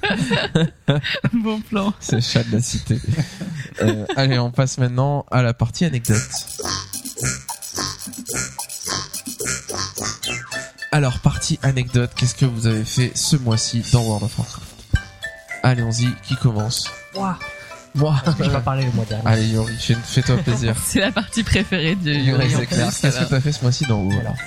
Euh, Enfin, le mois dernier, j'avais euh, fini la, une partie de la quête légendaire du roi euh, du prince Irion. Donc, c'était récupérer les cachets de puissance et de machin. Ouais. Et euh, une fois qu'on finit la quête, il nous emmène faire une, enfin, il nous emmène euh, discuter. Et euh, Quelle récompense Allez, je viens papoter avec bref, toi un petit et c'est là qu'il nous offre aussi un- une super gemme, machin, bref. Et euh, donc il nous emmène discuter à l'extérieur. Viens, on va C'est discuter. pas bon signe. Oui, Dans un petit coin donc, là-bas. ouais. Alors, enfin, là, ce que je veux vous raconter, donne rendez-vous vers minuit. Au parking, au troisième sous-sol. je vais vous raconter comment, quand je, je me suis fait tuer par Irion. T'as rien vu venir, mec? Euh, Donc, donc le mec, il m'emmène discuter. Euh, T'es trop naïf. fait, au bout d'un chemin, tu vois. Donc là, il fait, bon, euh, je, je spoil pas pour ceux qui euh, veulent pas, mais. Euh, Fais attention derrière toi. on discute, on, dis- on discute. Voilà, il fait son petit blabla, etc. La discussion prend fin, donc la quête elle se finit. Et, et là, il s'en va. Et comment il s'en va en fait il, euh, Comme c'est le fils de Eldemort, Il s'en va comme il un se prince. transforme en petit dragonnet et il s'envole. Ah, c'est un petit dragonnet. Ouais. Et, euh, C'est mignon. et moi, Et tu l'as attaqué et moi en, en tant que chasseur de mascotte, je joue une mascotte, je deviens tout fou. je deviens tout fou, j'essaie de cliquer dessus pour le combattre. Mauvais réflexe. Et je vois qu'il s'éloigne. Mauvais réflexe encore. Je cours après lui. Mais comme on est au bout du chemin, enfin, ce bout de chemin, en fait, c'était en haut d'une falaise. non. Et, et comme c'est un petit dragonnet, il s'envole. Moi, je saute par-dessus la barrière et là, je fais une grosse chute. Là, Et, et je meurs, et je meurs la- Bon. lamentablement. J'ai mettre du, de bip Ah, la bip et vache. du coyote, tu sais, le mec euh, Ouais, qui c'est a ça. l'air. Donc, Donc, voilà. En fait, il t'a pas tué. Tu t'es tué. Com- comment, ouais, comment je me suis fait tuer par Irfan T'as essayé d'attraper le fils d'Eldemort euh, dans ta cage, quoi, dans ça. ta Pokéball. Voilà, oh, il va être trop puissant. bon, qu'avez-vous fait d'autre sur World of Warcraft Moi, j'ai une histoire noob aussi. Pour continuer. Ça fait 8 ans que tu vas à WoW, mais t'es toujours une noob. Ouais, toujours. Moi aussi. Moi aussi. Un jour, noob toujours. Je manque de d'observation. Donc euh, j'étais en train de faire les quêtes euh, donc de la 5.2 là, les quêtes journalières et, euh, et comme Gorger avait dû s'absenter, je termine les quêtes pour lui et je termine les miennes en même temps. Et je vois sur son écran que quand je termine les quêtes, il y a, euh, vous savez maintenant, les points de vaillance sont en violet, Ouais. euh, points de vaillance x5, etc. Et puis quand moi je termine mes quêtes, je vois pas la même, enfin je vois pas les points de variance apparence- apparaître. Alors je me dis oh bah tiens, euh, ça apparaît pas chez lui, etc. Donc bon voilà, je finis les quêtes, on continue et tout. Et en fait, en ouvrant mon sac, je me rends compte que je suis au max de points de vaillance Ah, et que dur. je finis les Et quêtes que ça pour fait rien longtemps. et que cette source ça fait longtemps. et voilà. Alors qu'en plus, je devais aller acheter un coup, donc euh, enfin le, le coup qu'il y a maintenant là à l'entrée du raid. 522. Et du coup, je 522, vois ça, moi. J'aurais pu acheter et finir les quêtes après. Non, et attends, je lui dis, mais va acheter le coup 522. Elle me dit, ok, j'y vais. Attends, d'abord je finis les quêtes. mais non, dans Bon, l'autre sens. D'abord t'achètes, ensuite tu finis les quêtes. Il en restait qu'une. Je me suis dit, de toute façon, Mais j'ai quand même été acheté. euh, c'est vrai qu'en fait, on sait pas trop quoi en faire euh, souvent. Ben moi je voulais acheter des trucs, mais Gorger m'a m'a incendié. Mais non, pauvre folle, ça va diminuer le prix. N'achète pas maintenant, attends la 5.2. Donc voilà. Ouais. Mais du coup, je me suis fait avoir. Ouais. Voilà, donc c'était mon histoire nord du mois. Donc j'espère qu'un jour ils nous mettront un truc genre euh, quand tu finis une quête qui est écrit en énorme. T'es au max, t'es au max. Donc euh, j'ai une question moi, pour les auditeurs. J'aimerais savoir à quoi ça sert les points de vaillance aujourd'hui. Euh, c'est une question un peu quel intérêt à faire ces points chaque semaine? Il y a des récompenses à l'assaut Pandachan si on fait le raid, certes, mais bon, le temps que la réputation monte, euh, on aura largement de quoi. Enfin, on aura largement de quoi acheter les récompenses qu'il y a. Ça coûte pas très cher. Euh, Le coût coûte euh, 1250, je crois, Mhm. donc c'est pas excessif. Euh, saccage soleil, il y a des loots, mais c'est pas grand chose. Quoi, il y a deux ou trois trucs, euh, mais c'est pas extraordinaire.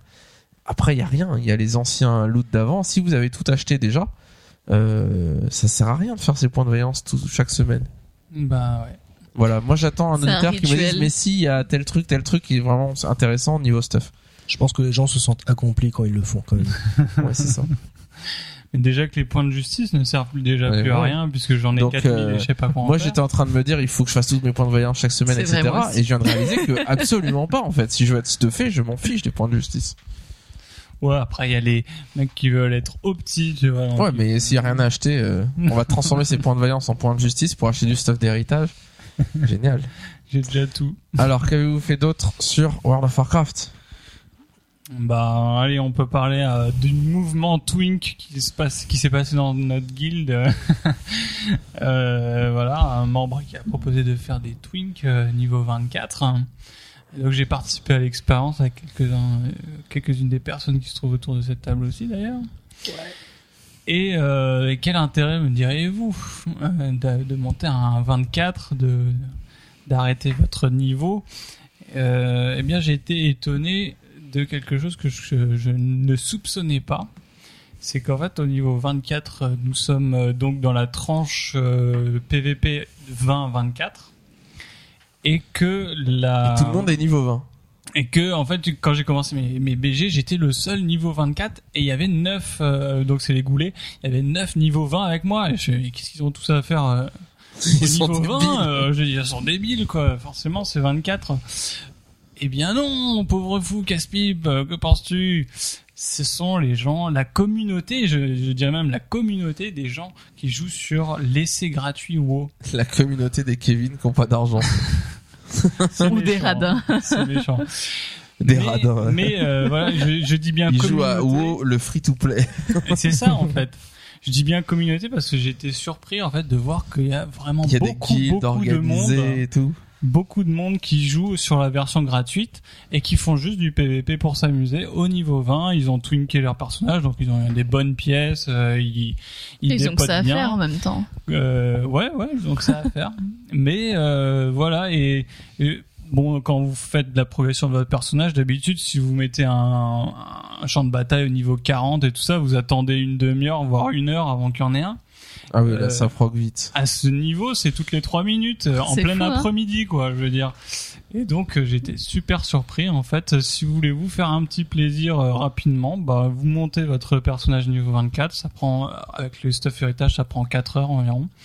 Et, euh, et puis, vous pouvez vous faire du PVP qui ressemble beaucoup à du PVP vanilla, hein, parce que euh, à ce niveau-là, euh, les healers sont increvables. euh, enfin, il y a énormément de euh, de déséquilibre, mais finalement il y a de l'équilibre dans les déséquilibres parce que chaque classe est déséquilibrée à sa façon. Et donc chaque classe a un gros truc euh, abusé qui qu'il utilise. Ouais, c'est vraiment vanilla, quoi. voilà. Vanilla, c'était très déséquilibré. Et donc euh, ça, ça a son petit charme. Évidemment, faut au début faut encaisser parce que quand vous allez arriver au niveau 24, ben les niveaux 20 ils vont vous défoncer parce que eux ça fait longtemps qu'ils sont dessus, ils ont tous les enchantements, ils ont tous les objets qu'il faut. Et puis euh, par la suite, ben, une fois que vous vous avez l'avantage parce que vous avez quatre niveaux de plus et que vous êtes bien stuffé, ben là c'est c'est free kill quoi. Voilà, donc si vous avez une dure journée, euh, allez tuer quelques gars sur les- la version gratuite, Ça c'est pas plus mal. c'est bon. Macraken, qu'est-ce que t'as fait ce mois-ci dans Alors bon, bah, j'ai pas trop joué à WoW ce mois-ci, mais je joue quand même mon reroll avec euh, ma compagne et mon frère. Et donc, euh, comme ils sont en triple XP, ils ont ils sont passés euh, il y a pas longtemps. euh, Enfin, elle est passée 80 il y a pas longtemps. Et donc, du coup, ce qui se passe, c'est que soit elle avait le choix, elle continuait à jouer son personnage jusqu'au level 90, ou elle profitait du triple XP et recommençait un reroll. Donc, ce qu'elle a fait, c'est qu'elle a commencé un reroll. Donc, du coup, avec mon frère, on a décidé Allez, de créer. hardcore. Donc, du coup, elle a décidé de créer un autre Et reroll, un panda. combien, là Vous êtes au début 20, je Ouais, crois. Oui, ils sont level 20 Ah oui, oui. à peu près. Et donc ce qui se passe, c'est que l'expérience de ouf qui qui qui a qui a, qui a eu lieu, c'est que elle décide de créer son personnage, mon frère crée son personnage, et moi discrètement je crée un personnage, sachant que je, je leur avais dit que j'allais jouer avec eux quoi. Mais elle décide de nommer son son personnage comme le nom de son fils. Donc disons qu'on va l'appeler 2005. Normal. normal. N'oubliez pas, n'oublions pas que je l'ai, je l'ai nommé 2004. Et donc elle l'appelle 2005 Shan, d'accord? Parce que Shan, euh, comme les Japonais, euh, Shan c'est euh, c'est un, c'est un truc affectif, etc. Les pandas, c'est chinois. Et euh, je sais. Je dis Les Chan. Ceux qui aiment les pandas. Et donc du coup, elle crée un panda, son nom de son fils, etc., etc. Mon frère euh, essaie de créer un personnage parce qu'il trouve pas de nom, donc il a du mal à trouver un nom, Ouais, ça, etc. c'est mon gros problème. Ouais. Et du coup, moi C'est le discrètement, problème de tout le monde. Tu l'as appelé Naruto, c'est ça discrètement, moi je crée mon personnage et je l'appelle euh, donc le prénom de ma compagne euh, demi machin Shan et je me connecte dans le jeu. Et elle, elle était partie entre temps se laver les mains, etc. Elle revient, elle fait oh mais c'est fou, il y a un personnage qui a le même prénom que moi et qui a commencé dans la même zone que moi et tout. Et moi je l'entends dire ça, je rigole et je lui parle en slash s. Salut. Mais il me parle. mais je lui dis quoi? Et, mon frère qui est là qui dit bah réponds-lui, dis-lui quelque chose. Elle fait salut, etc. Il me fait euh, et euh, et donc du coup je continue, je- j'entame une petite conversation avec elle. Elle fait mais ton prénom là, c'est c'est c'est ça c'est ça comme prénom Elle me demande et moi je- j'invente un autre prénom, enfin qui a qui a le même. Mais attends, début. vous étiez à côté dans la même pièce? Oui oui mais moi En fait, discrètement. euh, comment on disposé, c'est que Christophe, il est. Euh, euh, Christophe enfin, il est dans la il est cave. nous, en fait. Donc du coup, elle voit pas nos écrans. Et Christophe, lui, il voit son écran, je crois. D'accord. Donc, Et donc, du coup, qu'est-ce qui se passe? C'est que pendant cinq minutes, je lui fais mar- je la, je la fais mariner en, en disant euh, oui, voilà, euh, je viens de commencer le jeu, etc. Euh, Enfin, je, je m'y connais un petit peu, mais pas trop. euh. Et à un moment donné, je l'invite dans le groupe. Et là, elle accepte et elle, elle dit mais mais il m'a invité dans le groupe. Qu'est-ce que je fais? Il veut que je sois son ami à ce moment-là, je la vois, les mains sur la tête, elle est trop dépitée. Qu'est-ce que je fais? Et je me retourne et je vois en fait, elle est groupée avec le, le mec en question, quoi.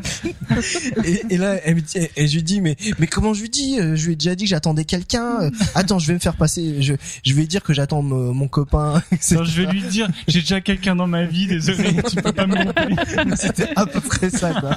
C'était genre, mais il me drague, c'est pas possible et tout. Et moi, euh, comme je suis un habitué, bah, je saute partout et tout. Et elle me regarde, mais il arrête pas de bouger partout, je comprends Tourne rien. de Il moi. me donne mal à la tête. et à un moment donné, mon frère me regarde, je rigole. Et là, elle se retourne, elle me regarde, et elle commence à exploser de rire. Elle comprend la supercherie parce que, enfin, parce qu'en fait, elle a regardé les amis réels et elle voit que connecté. Enfin. Et donc, du coup, voilà, c'était assez rigolo et Faut dire que c'est le tour préféré de McCracken parce qu'il m'a déjà fait le coup, genre il avait créé un reroll et puis il me whispe en disant salut, je suis fan du podcast et, tout. Et on se tape une discussion de 5 minutes. et j'avais pas regardé les noms d'amis réels et je me suis fait avoir aussi. Euh, je- je- C'était c'était rigolo parce que quand je t'avais fait le coup, tu me fais rentrer dans la guilde, il y a personne, il y a personne qui voit, euh, enfin comment on dit, euh, qui qui grille le, le le poteau rose quoi. Et donc du coup pendant cinq minutes je me fais passer encore pour le fan ouais. et tout. Moi j'étais là, ouais, euh, alors bienvenue à machin, euh, il aime bien notre podcast et tout, bienvenue machin. Et il y en a, je crois, il y en avait comme un qui m'a cramé parce qu'il m'a fait un, un il m'a whispé et il m'a il m'a fait les petits chapeaux chapeaux quoi. Et donc du coup je le laisse mariner, enfin, je marinais marinais, et c'était assez rigolo quoi. Bon, pas la peine de nous whisper, hein, on recrute plus hein, dans notre. Il se fera plus avoir, Caspi. J'ai essayé j'ai essayé de refaire Ouais, les fans du podcast, euh, moi je les rembarre. j'ai- j'ai essayé de refaire le coup avec mon Non, il se dit ouais, c'est bon, ma craquette. En Arrête, plus, hein. j'ai essayé de te refaire le coup avec mon Twink. Il l'a pas groupé, il l'a pas guidé. Ouais, je fais ok, c'est bon, salut. Il me fait, euh, je lui fais, ouais, je suis fan du podcast et tout. Il fait, ouais, bah, va voir ma kraken. Donc, vous voilà. avez vu que sur l'île du tonnerre actuellement, c'est euh, la folie PVP. Euh, PVP sauvage euh, tout le temps, il y a des hordes, des alliances partout, donc ça dégénère régulièrement. C'est euh, Je la- trouve que ça dégénère pas si vite que ça. bah, hein. les gens font leur quête journalière, donc ça dégénère pas forcément. Il y a, il y a mais des euh, gars qui que sont là croises. juste pour ça quand même. hein. Euh, on hier, on a fait, euh, on a fait, on a groupé avec des gens de notre guilde pour faire les, euh, les quêtes journalières, etc. Et il y en a un dans le groupe qui a dit, euh, moi je vous préviens, je suis en stuff PVP, tout ce qui est rouge devant moi, je tape. hein. donc euh, on fait les quêtes si vous voulez, mais moi dès que je vois un ali, euh, je lui fonce dessus, et je le tue. donc euh, Ouais. donc c'est quand même un petit peu la guerre. Et moi j'en En ai tout fait cas, dans notre l'expérience. guild, ils ont envie de faire la guerre. Puisqu'on a croisé j'ai- Caspi qui voulait voulez, Ouais, il on dit a contre croisé 100 Casse-Pipe PO, je vous protège. Je fais garde du corps, les 100 J'essaye PO, je gagner. avec vous et je tue les alliés autour de vous. Voilà. Génial. Euh, moi, après euh, 5 minutes sur l'île du tonnerre euh, mercredi soir ou jeudi soir, euh, je suis là en train de faire mes quêtes tranquillement. Et il y a un hors de chaman, euh, je sais plus quelle race, qui déboule, qui court vers moi et, qui crie euh, Help Help Et donc moi je suis là, qu'est-ce qui se passe? Et je vois qu'il y avait un allianceux qui court après, qui était en train de le défoncer. Et donc je me, je me, je commence à attaquer l'allianceux et puis du coup il se retourne le hors deux et puis on se met à deux contre un et etc. On le tue, on le tue. Il y avait cinq mobs qui fonçaient, qui, qui devaient courir depuis un petit moment, qui arrivent sur le hors deux et c'était super épique parce qu'on a tué l'allianceux du coup. Ça a été un peu tendu mais ça a Mais il avait plus beaucoup de vie le le le, hors qui avait demandé de l'aide et les les mobs ont commencé à le taper donc je me suis euh, dé, démorphé de félin pour euh, commencer à le soigner. Il est passé à à à deux doigts de mourir, je l'ai soigné, on a tué les mobs, etc. Et c'était vraiment, enfin c'est là qu'on voit que le PVP sauvage sur cette île, bah ça marche quoi. C'est le bonheur. Ça Mais je marche vois- vraiment. en plus, je vois trop le mec qui a commencé la bagarre et qui s'enfuit parce qu'il est en train de mourir. au secours, au secours, allez, Ouais, c'est ça, en fait. Non, mais c'était et c'était rigolo parce qu'il a parlé en slash S et donc il a dû euh, courir en marche auto vers moi et puis préparer son slash S euh, help pour euh, à un moment où il passe à côté de moi à pied. Ça se trouve il a une macro comme ça. euh, il Non passe mais son il a vu ton nom, farmer. il a dit Gorgor, le PGM de Garona. Mais oui, celui qui trouve que c'est scandaleux que qu'il n'y ait plus les limites de côte. Mais oui. Bon, que si vous avez fait d'autres. D'ailleurs, en parlant de Gorgor le PGM, euh, c'était un jour euh, en semaine, je décide d'aller euh, à l'arène des Gurubashi. Ouh. Oh, ouais. Et, et là, je, je- Là, mon ouais, je suis sur le Zeppelin. Et je vois un autre DK qui est là, il fait ouais tu viens pour l'arène et tout. euh, Salut, on est discute copains. un petit peu quoi. et du coup il fait euh, il me fait ouais j'espère qu'il y aura du monde, hein, j'ai envie de faire du PVP moi. Bon, ok bon bah chez moi pas parce que mon perso je suis pas très fort et tout. Enfin, bref. Moi, ah, il y a déjà quelqu'un. Bon, bah, je me casse. J'en reviendrai quand il y aura personne. Ouais, des- ouais, mais moi c'est ça, hein, tu sais, dès que je vois un, un mec, Ouais. euh, ouais, je m'en veux, je cherche pas à combattre quoi. Toi, tu tends la perche pour qu'il tu qu'il te défonce Non, facilement. Du coup, euh, on, on y va tous les deux, il y a le coffre qui pop, et là on commence à se taper. Le truc c'est que euh, on est tous les deux des décassants. Ça dure longtemps. Et le combat, mais euh, juste n'importe quoi quoi. Enfin, c'est, c'est- on se tape, on se tape, la vie elle descend pas, on se tape, on se tape. Mais alors, nous, on hallucine parce qu'avec Casse-Pipe, on est connecté. Il est midi 5. Mm. Et il nous dit, il dit, quelqu'un peut venir m'aider à l'arrêt de Courbagie pour le trésor? Et nous, on se dit, midi 5, qu'est-ce que tu fous à midi 5? C'est trop tard, c'est à midi le coffre. C'est ça. Et ouais, en gros. bah oui, ça faisait 5 Ouais, ça faisait minutes cinq minutes que vous tapait. étiez là, vous Et en fait, et en après- fait, c'est comme les chevaliers d'or quand vous tapez, ça dure Non, mille non, ans. le c'est que après le temps que le temps que Gorger et euh, Caspip ils arrivent, il devait être midi 10 quoi. C'est euh, ça. Et nous, on se dit, mais attends, mais on vient, t'es dans le combat, là, et tu penses qu'on va prendre le zeppelin, qu'on a le temps d'arriver? Ouais, ouais, venez, vous avez le temps d'arriver.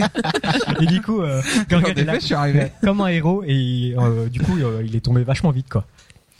Et euh, du coup j'étais un peu en dépression. À deux contre un, euh, il était dégoûté, il m'a insulté de tous les noms, genre il m'a dit oui euh, en un contre un je vous prends et tout. J'ai dit bah oui on a vu ça, mais j'ai pas envie de faire un combat de 15 minutes. Hein. Ça va. enfin, du coup j'étais bien content que qu'il soit connecté, qu'il soit venu m'aider. euh. Et donc, du coup, mais il a vu que vous J'étais étiez dans la un même héros. guilde? Comment? Il a vu que vous Ouais, étiez dans la même guilde. Ah il t'a whispé pour te Ouais, j'ai parlé. C'était après. en Ah, d'accord, slash d'accord. S, je crois, qui t'a Ouais, parlé. c'était en slash. Ah d'accord parce que moi je me moi je me suis barré tout de suite en fait. Il était vénère, il avait la haine et tout. A plus, les nuls. Et je lui ai dit euh, bah ouais mais dans notre guilde on se serre les coudes, qu'est-ce que tu veux? Il m'a appelé, je suis venu, j'ai accouru comme un héros. En tout cas ouais c'était c'était trop cool. je me suis senti aimé. Bon. Alors euh, cette semaine j'ai quand même vu une annonce incroyable. De temps en temps quand je m'ennuie je regarde le slash général et il y a quelques perles de temps en temps. Et alors il faut euh, se mobiliser. Je, vous demande à tous de vous mobiliser pour ce pauvre Iazu de Garona, hein, qui a annoncé ceci.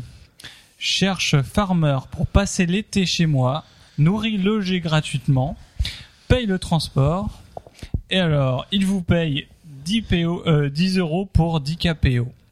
Cherche offre sérieuse. Je n'ai pas d'enfant, je suis un homme, mais j'ai des animaux. Perroquet, poisson, chat, chien, rat et un serpent. Voilà, je fais passer l'annonce.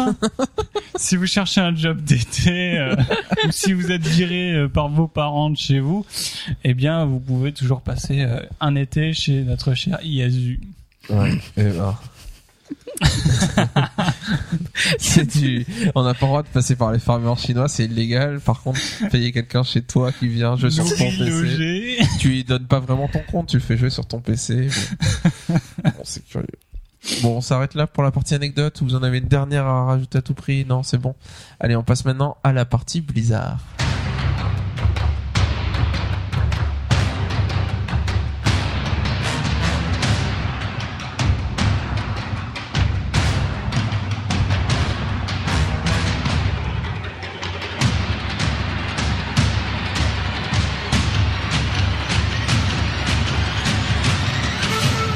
Allez, pour terminer, quelques news Blizzard.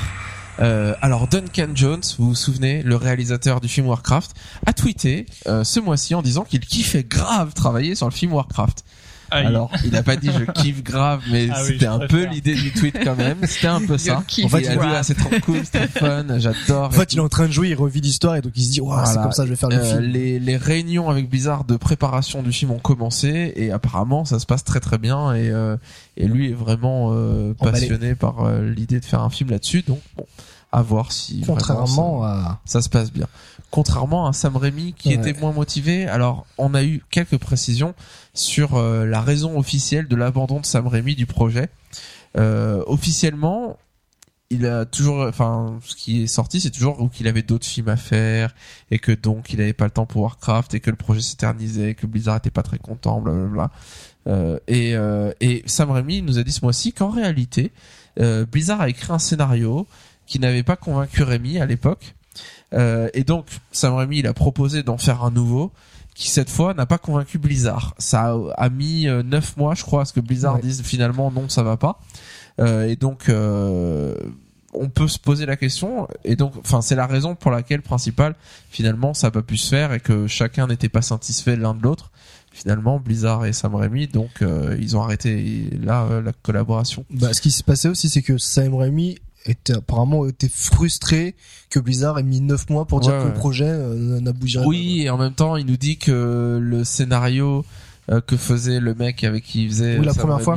A mis super longtemps à être fait et que Blizzard euh, râlait que ça mette aussi longtemps et Sam Raimi disait écoutez c'est normal de mettre longtemps à faire un scénario euh, donc bon Dans le après les scénario, détails tu vois c'est pas il y a un pas un méchant hein, etc Oui, il y a, oui, il je y a suis juste euh, des problèmes qu'ils étaient pas ils avaient pas la même vision du projet au final et du coup ils arrivaient pas à s'accorder Sam Raimi voulait que Jenna et Tral se marient à la fin. Je crois. ouais c'est ça pour ça que Blizzard a dit non. Bon, est-ce que c'est rassurant de savoir que c'est Blizzard qui aura le dernier mot et qui met parce que c'est eux qui maîtrisent mieux que personne leur univers?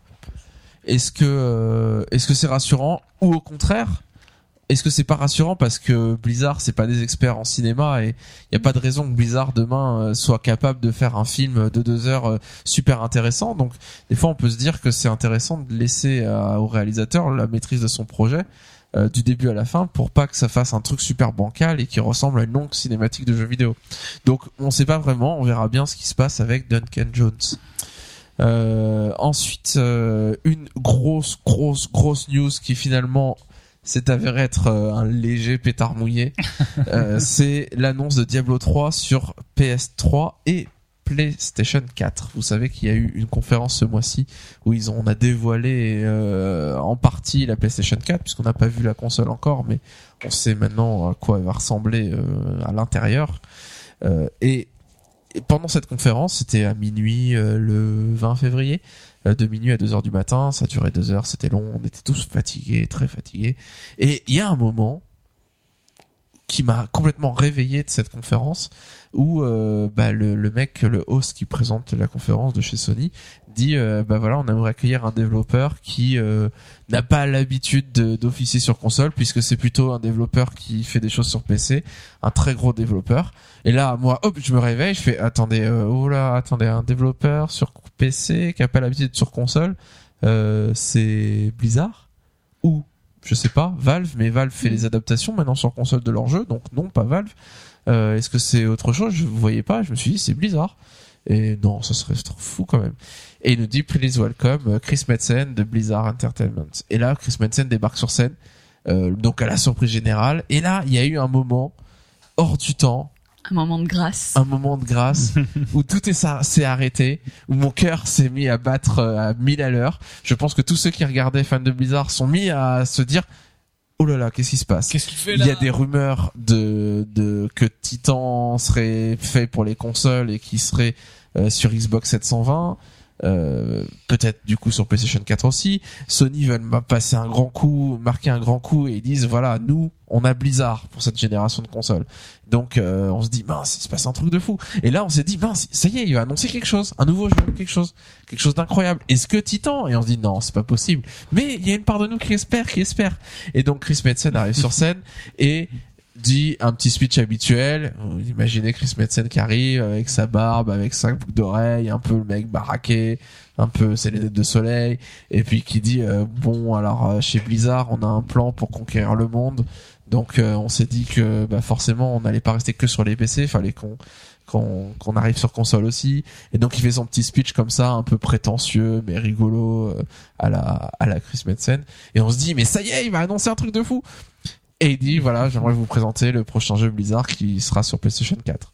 Et là il y a un trailer qui se lance et dès qu'on voit le logo Blizzard, on reconnaît le logo Blizzard de la cinématique d'intro de Diablo 3 et on se dit mince c'est vrai c'est vrai qu'ils réfléchissent à mettre Diablo 3 sur console et donc c'est tout simplement l'adaptation de Diablo 3 sur console.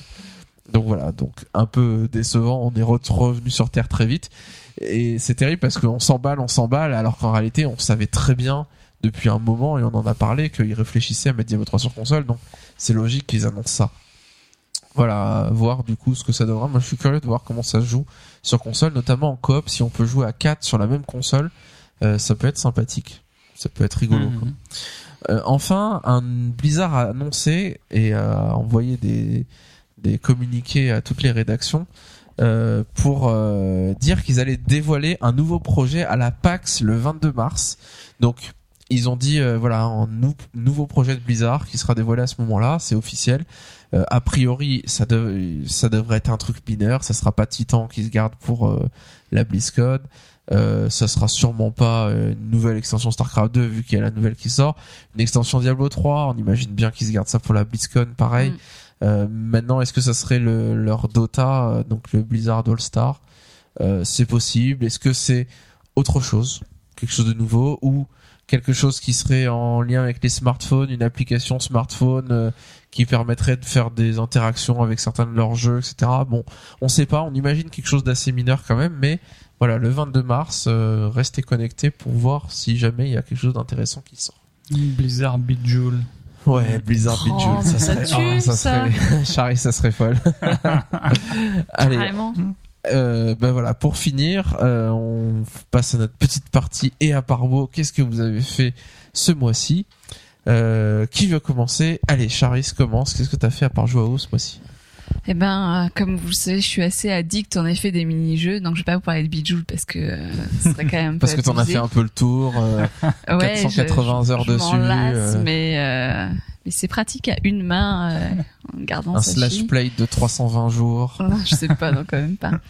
Euh, mais je vais vous parler d'un autre euh, petit jeu comme ça sur euh, sur téléphone portable qui s'appelle Temple Run, euh, qui est assez sympathique parce que le le gameplay est très simple. C'est donc euh, vous avez un personnage qui court dans des dans des ruines qui ressemblent un peu à une muraille. Euh, ça ressemble un peu à une espèce d'Indiana Jones qui courait sur une muraille, sauf que dans cette muraille, bah, il y a des moments où il y a des trous, euh, il y a des pièces à récupérer, et puis il faut tourner à droite, à gauche. à Enfin, gauche, voilà, c'est une espèce de petit labyrinthe, espèce de petit labyrinthe comme ça, euh, et c'est très instinct- instinctif puisque pour tourner, vous glissez votre doigt vers la gauche ou vers la droite euh, en fonction de là où vous voulez aller. Pour sauter, vous glissez vers le haut, et pour vous pour euh, glisser, vous, vous, vous mettez votre doigt vers l'arrière euh, enfin vers le bas et donc du coup voilà c'est euh, c'est très simple au niveau du gameplay mais euh, forcément le bonhomme court parce qu'il est poursuivi par des monstres donc il court quand même assez rapidement euh, et euh, au fur et à mesure hein. les monstres des singes tu trouves? Oui. on dirait Non, je suis sûr. On dirait des le son, tu espèces vas voir. de ah c'est ça on dirait une espèce de démon noir non, non, c'est des singes. sont mal dessinés. Euh, mais voilà, du coup, c'est euh, c'est assez sympa parce que c'est un fait très addictif parce que plus on court loin, euh, bah plus on peut. euh, C'est la course au high score. Exactement. J'ai dit à Charis, tiens, installe Temple Run, j'ai fait 350 000, bon courage. et là, elle- depuis, elle a joué comme une acharnée et elle a fait 350 000. Ouais, une fois seulement. Elle l'a fait, elle l'a fait, et elle m'a dit j'ai fait 350 000 et je lui ai dit oh mais moi je suis à 440 000, c'est ça mon meilleur score maintenant. Et là voilà, challenge. Challenge accepté. enfin voilà, en tout cas c'est sympa. Si vous vous ennuyez, bon, faut quand même être assez au stable pour jouer parce que pour prendre les pièces, il faut incliner Ouais, votre moi, je joue dans téléphone. le train, je donc galère. euh, voilà, faut quand Dès qu'il y même. a des gens qui veulent s'asseoir sur euh, sur sur mes chaises, sur enfin en face de moi par exemple, ça me bouscule un peu et en général je crève. Ouais, et donc euh, si je suis à un moment où je vais faire un bon score, je mets sur pause. J'attends que les gens s'installent. C'est bon, vous êtes tous bien installés, installés, confortablement. Vous bougez plus, je peux relancer. En tout cas, voilà, très sympa, très addictif. Donc si vous vous ennuyez, Temple Run, allez-y, faites-vous plaisir. Bon, qu'avez-vous fait? À part vous ce mois-ci, mon cher Yuri Euh, ben, j'ai joué à la compile euh, sur PS3 de Ico Shadow of the Colossus. Parce que j'avais pas fait Ico à l'époque sur PS2. Et euh, enfin, bon, pour, pour résumer, c'est un peu euh, comme Prince of Persia. Donc en gros, enfin, c'est l'inverse de Prince of Persia. Donc dans Prince of Persia, en fait, tu rentres dans oui, un château pour Prince of sauver. Persia Bah c'est pas ça. Non, mais en fait, c'est l'inverse. En fait, dans Prince of Persia, tu rentres dans un château pour sauver la princesse. Et dans Echo, tu as la, en fait, t'es dans le château, t'as la déjà la princesse. princesse. Et tu, dois, et tu dois t'enfuir du château. Ah, d'accord. Persia 2. Oh. donc voilà, grosso modo. Euh, donc en gros, le, le jeu, euh, c'est une succession de salles où, euh, enfin, on doit passer des salles successi- successivement. Et pour quitter la salle, il faut que la princesse soit à nos côtés. Donc en gros, la princesse, euh, C'est un gros boulet, c'est ça Non, enfin, non, non, Elle bouge pas, il faut la pousser. enfin, il y a- en fait, Oui, en fait, tu lui tiens la c'est main. pas faux. En fait, tu dois, tu dois, tu dois lui Elle est un pour peu l'accompagner. éthérée, un peu hors du temps. Ouais, Elle est un peu, euh, enfin, elle est un peu faiblarde. Elle comprend pas trop Elle ce est un peu shootée, en ouais, fait. elle ça, ouais. Allez, c'est ça. Et euh, en fait, bah, c'est un jeu qui a, qui a, euh, qui a une réputation euh, un peu. euh, Truc de bobo, Non, enfin, je sais pas. euh, enfin, c'est un peu, ouais, une réputation. euh, de jeu culte, Ouais, voilà. jeu arty. Et euh, enfin, notamment justement euh, la- avec la relation que tu crées entre euh, les deux personnages, enfin toi et, euh, et la, et la et la personne que tu dois sauver. Et moi, pendant tout, le- tout le long du jeu, je me disais ouais, bof. Euh, Je m'en sans fous de plus, cette quoi. Ouais, sans fille, plus, quoi. euh. Enfin, tu sais, voilà. Et, euh, ma- et c'est marrant parce qu'en fait, à la fin du jeu, il y a un événement qui fait qu'on est séparés. Et euh, en fait, Et t'as instinctivement. pleuré. Non, non, non. Et instinctivement, en fait, tu vas la sauver. T'as senti le manque. Ouais, c'est ça. Et je me suis dit, ah ouais, c'est c'est fort quand T'as même. quand même une attache, quoi. Et bon, bizarrement, enfin après, euh, le jeu, il est, il est ouais, c'est sympa. Enfin, c'est des questions d'énigmes. Ça a pas trop vieilli. Euh, Bah, c'est HDisé Ouais, quand même, c'est- Ah, d'accord. ça aide. ça va, mais ouais, ça a quand même vieilli quand même. Enfin, quand, quand on voit le bonhomme qui court, euh, il est un peu rigide, quoi. Mhm. Enfin, il y a, ouais, enfin, c'est un Ouais, peu rigide quand les tu le vois courir. animations. Mais c'est sympa. Enfin, donc je disais que euh, le jeu, euh, au fond, en fait, ça m'a, ouais, il m'a plu, mais je préfère quand même euh, le Ico, enfin, non, Shadow of the Colossus à Ico. Qu'en fait, il n'y a pas trop de musique dans Ico. Et euh, c'est vrai que ça manque. Enfin, moi, ça, ça m'a manqué. Et euh, voilà. Ok. Ok, ok. McCracken, qu'as-tu fait ce mois-ci? Alors euh, moi je vais continuer dans la lignée des jeux euh, portables, téléphone portable. Et euh, je vais vous parler d'un jeu qu'on m'a présenté, qu'au début quand je regardais, euh, je me disais bon ça a pas, ça a l'air sympa, mais euh, je le testerai plus tard. Et le jeu s'appelle Jetpack Jo- Jo- Joyride. Et en fait ce jeu c'est un, c'est comme ce qu'on appelle un touch arcade je crois. Et en gros le jeu c'est un jeu de bah où on doit récupérer des pièces et d'aller le plus loin en évitant les obstacles etc. Et ce jeu il est très addictif dans le sens où euh, où euh, en fait en gros euh, ce que moi je savais pas au début quand j'ai commencé le jeu c'est qu'on a des, euh, des des objectifs à atteindre et euh, comme je vous donne un objectif c'est euh, terminer une course entre 500 mètres et euh, 550 mètres par exemple en gros et, et donc l'objectif premier de la course c'est quand même d'aller le plus loin possible. Mais tu dois faire les on doit faire les objectifs pour pouvoir euh, avoir des ce qu'on appelle des petites étoiles et Débloquer Et, d'autres choses, quoi. et débloquer de- de- d'autres choses. Enfin en fait des, des niveaux euh, entre guillemets. Et euh, donc du coup c'est assez rigolo c'est très addictif. Euh, donc euh, en fait c'est très simple c'est vraiment très simple à jouer. C'est euh, on est un petit bonhomme qui court il a un jetpack dans le dos. Il faut éviter les obstacles en touchant euh, en mettant en posant son doigt sur l'écran et donc du coup ça le fait lever et puis on enfin dès qu'on lâche ça touche, plus descend ça et lève. voilà. Plus on touche plus ça lève. Et des fois il y a des il faut tapoter un peu pour euh, le maintenir en, en équilibre quoi. Et je vous le conseille il est vraiment addictif et il est assez rigolo des fois parce que des fois on se prend des enfin des fois quand il quand il meurt il se il se roule la tête par terre c'est assez rigolo quoi. Donc voilà. Donc encore un jeu euh, iOS, euh, mais qu'est-ce qui se passe? Les téléphones portables prennent le dessus? De c'est- casual. Caspi, remonte le niveau. Qu'est-ce que t'as fait ce mois-ci? Bombermine. Bomberman, Casu. mais ça serait un jeu casu encore. Euh, bon, je vous parle de Bombermine ou de Natural Section 2 Eh ben, écoute comme tu veux, mais t'en fais un des deux. Mhm. Euh, ben allez, le plus original pour moi c'est Natural Section 2 puisque euh, T'as joué à Natural Selection 1 ou pas? Non, pas du tout. D'accord. C'est juste qu'il est sorti Il n'existe pas peut-être. C'est parti du 2 directement. Ça commence dire, ah, C'est le original. deux.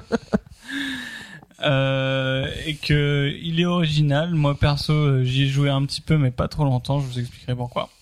Mais l'originalité, en fait, c'est que ils ont combiné. En fait, c'est un peu le rêve de McCracken, quoi. Vous prenez par exemple Starcraft, Starcraft 2 voilà. Et euh, il y a un joueur, donc ça se joue en équipe. Il y a un joueur qui va être le commandant, qui va avoir la même vue que dans Starcraft, euh, où il voit les unités de haut, etc. Et tous les autres joueurs vont incarner les unités elles-mêmes. Donc les Marines euh, ou alors les Zergs, etc. Évidemment, c'est pas exactement les Marines et les Zergs, mais ça se Et rapproche. toi, prends ma monnaie. Et donc le, en fait, chaque, chacun est un petit Marines, va aller dans dans les dédales de couloirs, etc. pour aller euh, péter la tronche au camp adverse, au commandant adverse. Et le commandant, euh, donc ça se passe aussi par chat vocal. Le commandant dit euh, attention, euh, allez plutôt choper cette ressource, euh, allez plutôt faire ça.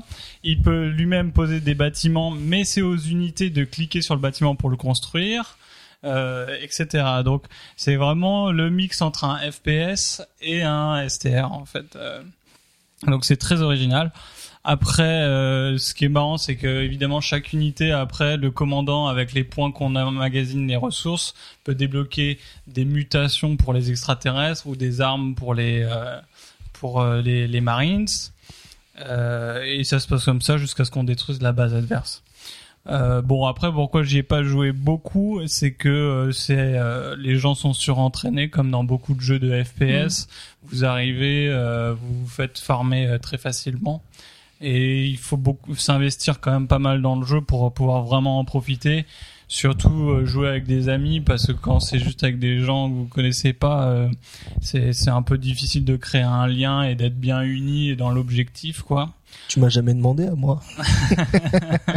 Je suis pas ton ami. Il a demandé à ses amis. Non, non, j'ai juste fait des parties. En fait, il y a des, euh, il y a des serveurs euh, français. Donc, euh, pour le chat vocal, vous n'avez pas besoin de parler. Il y a que le commandant qui a besoin de parler. Et si vous voulez pas être commandant, il n'y a pas de souci. Quelqu'un se désigne à votre place. Donc euh, voilà, testez si, si l'idée vous plaît de, de ce mixte entre deux mondes. Ouais, ouais, c'est rigolo.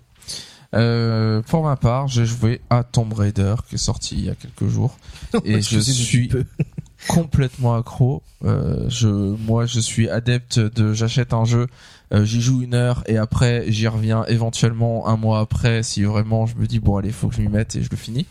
Euh, et là, Tomb Raider, je suis complètement tombé dedans. Ça m'a fait la même chose qu'avec les Uncharted 1, 2, 3, que quand on commence, bah, en quelques jours, on le finit parce que on s'arrête pas et on joue deux, trois, des sessions de 2, 3 heures. Et donc, en 3, 4 sessions, c'est, bouclé. Euh, là, ça m'a fait pareil. Euh, Mardi soir, j'ai joué, j'ai joué à 3 heures d'une traite euh, sans pouvoir m'arrêter tellement. J'aurais pu le finir, euh, je sentais que j'aurais pu le faire euh, d'une traite si j'avais le temps et si j'avais euh, euh, toute une journée devant moi. Euh, c'est très bien. Qu'est-ce qui est bien? La réalisation est top, la mise en scène est top, Lara Croft est juste superbe. Euh, je suis pas fan de Lara Croft. Les Tomb Raider, ça m'a jamais emballé, mais là vraiment, euh, elle est vraiment euh, tellement bien faite et elle est euh, un côté très naturel. voilà, très elle est naturelle, c'est est- une vraie femme, c'est pas une bimbo, etc. Et euh, du coup, euh, bon, elle prend pas mal de gamelles et elle souffre beaucoup. C'est même un ahuri- peu douloureux pour elle, quoi. la pauvre. Mais euh, non, c'est c'est très mesuré, c'est très, euh, c'est vraiment bien fait et c'est comme un Uncharted, mais Uncharted on voyage beaucoup, on se balade à gauche, à droite, c'est très découpé par chapitre. Euh, là, on fait vraiment l'histoire d'une traite et on est, il y a une sorte d'unité de lieu puisqu'on est sur une île, échoué sur une île. Euh, et donc il y a un côté vraiment. Alors il y a quand même des environnements un peu différents, mais on passe de l'un à l'autre de manière euh, fluide en sans se rendre compte trop, euh, enfin en restant Je quand même dans un qu'elle elle environnement qui se nous, ressemble. elle nous entraîne vraiment. Enfin, j'ai pas joué, j'ai regardé, euh, mais euh, elle nous entraîne vraiment dans son, dans sa perception et dans ses inquiétudes. Euh, parce qu'il y a le côté dès que tu commences à prendre des dégâts, ça devient en noir et blanc euh, ou flouté. Euh, même au début, c'est ça, c'est euh, c'est flouté, donc tu vois pas bien, comme si tu venais en effet de te prendre un coup et que t'étais un peu euh, sous le choc et, et que tu marches de travers. Enfin voilà, et du coup t'es vraiment pris dans dans son histoire et dans euh, Ses et- ressentis ouais dans ses ressentis, dans ce côté un peu survie, euh, faut que j'avance euh, malgré tout. Euh, et ouais, ça te donne vraiment une impression de continuité tout le, tout le long du jeu qui donne cette envie comme ça de le faire d'une traite. qu'on a envie de le faire d'une traite. Mm, mm. Euh, voilà, donc au final, moi j'y joue sur PC. Je sais pas, j'aimerais bien savoir ce qu'il donne sur console. Est-ce que, comme beaucoup de jeux actuels, euh, les consoles étant liées maintenant ayant maintenant 6 ans d'existence, bah ça rame un peu. On sent que les graphismes sont moins beaux. J'imagine que c'est le cas. En tout cas, quand je joue sur mon PC, quand je mets le, je joue à la manette et je mets l'image sur la télé, j'ai vraiment vraiment l'impression de jouer à un jeu next gen. Et c'est, ça me fait ça. euh, c'est peut-être la première fois que vraiment euh, j'ai l'impression de, que ça y est, on commence à arriver à l'étape du dessus et voilà à quoi ressembleront les jeux PlayStation 4, euh, les jeux sur la nouvelle Xbox. Euh, et, voilà, on l'a déjà sur nos PC finalement. En tout cas, c'est super beau parce qu'on a vu tout à l'heure. hein. Ouais, je vous ai montré un petit bout et c'est vrai que c'est impressionnant. Moi déjà, j'ai juste kiffé le moment où euh, bah là, elle est toute crado, etc. Et après, elle va dans l'eau et Elle tombe dans l'eau et, et, là elle dit ah tiens on va voir si quand elle se relève elle est propre. Eh bien oui, Ouais, elle reste pas propre longtemps quand elle même. reste pas propre longtemps. Je Faut dire qu'elle y va un peu comme une bourrin. Elle passe dans un truc, elle fonce, elle tombe tout le temps. T'es à mettre ton Ah ouais. dos, il peut pas tenir, c'est pas Ah non, possible. mais elle souffre. hein. Elle souffre, mais c'est pas grave, c'est Lara Croft, c'est une héroïne, elle peut pas mourir. Voilà, voilà. euh, donc euh, voilà, on se laisse là pour ce mois-ci. On va continuer à jouer à la 5.2 comme des fous. Euh, Yuri nous a déjà dit tout à l'heure quand on l'a vu euh, avant le podcast que euh, bah, que c'était dur la 5.2, qu'il fallait tenir le rythme, hein, que ça y est, se couche à pas d'heure le soir? Parce que il y a trop de trucs à faire. Faut faire toutes les quêtes journalières, faut faire les quêtes de combat de mascotte. C'est dur, donc on va voir le mois prochain s'il survit S'il est fatigué, s'il est pas au podcast le mois prochain. qu'il en peut plus. Donc en effet, voilà, la 5.2 est sortie, on s'éclate dessus. J'espère que vous prenez beaucoup de plaisir dans cette mise à jour. Et euh, bah, on a plein, plein, plein de choses à faire dans WoW actuellement. On se retrouve le mois prochain pour continuer à parler de World of Warcraft. Ça sera l'épisode 30. On fêtera l'épisode 30 comme il se doit. Eh oui. Allez, on se laisse là et puis euh, jouez bien à WoW et puis au mois prochain. Salut À Au plus. revoir.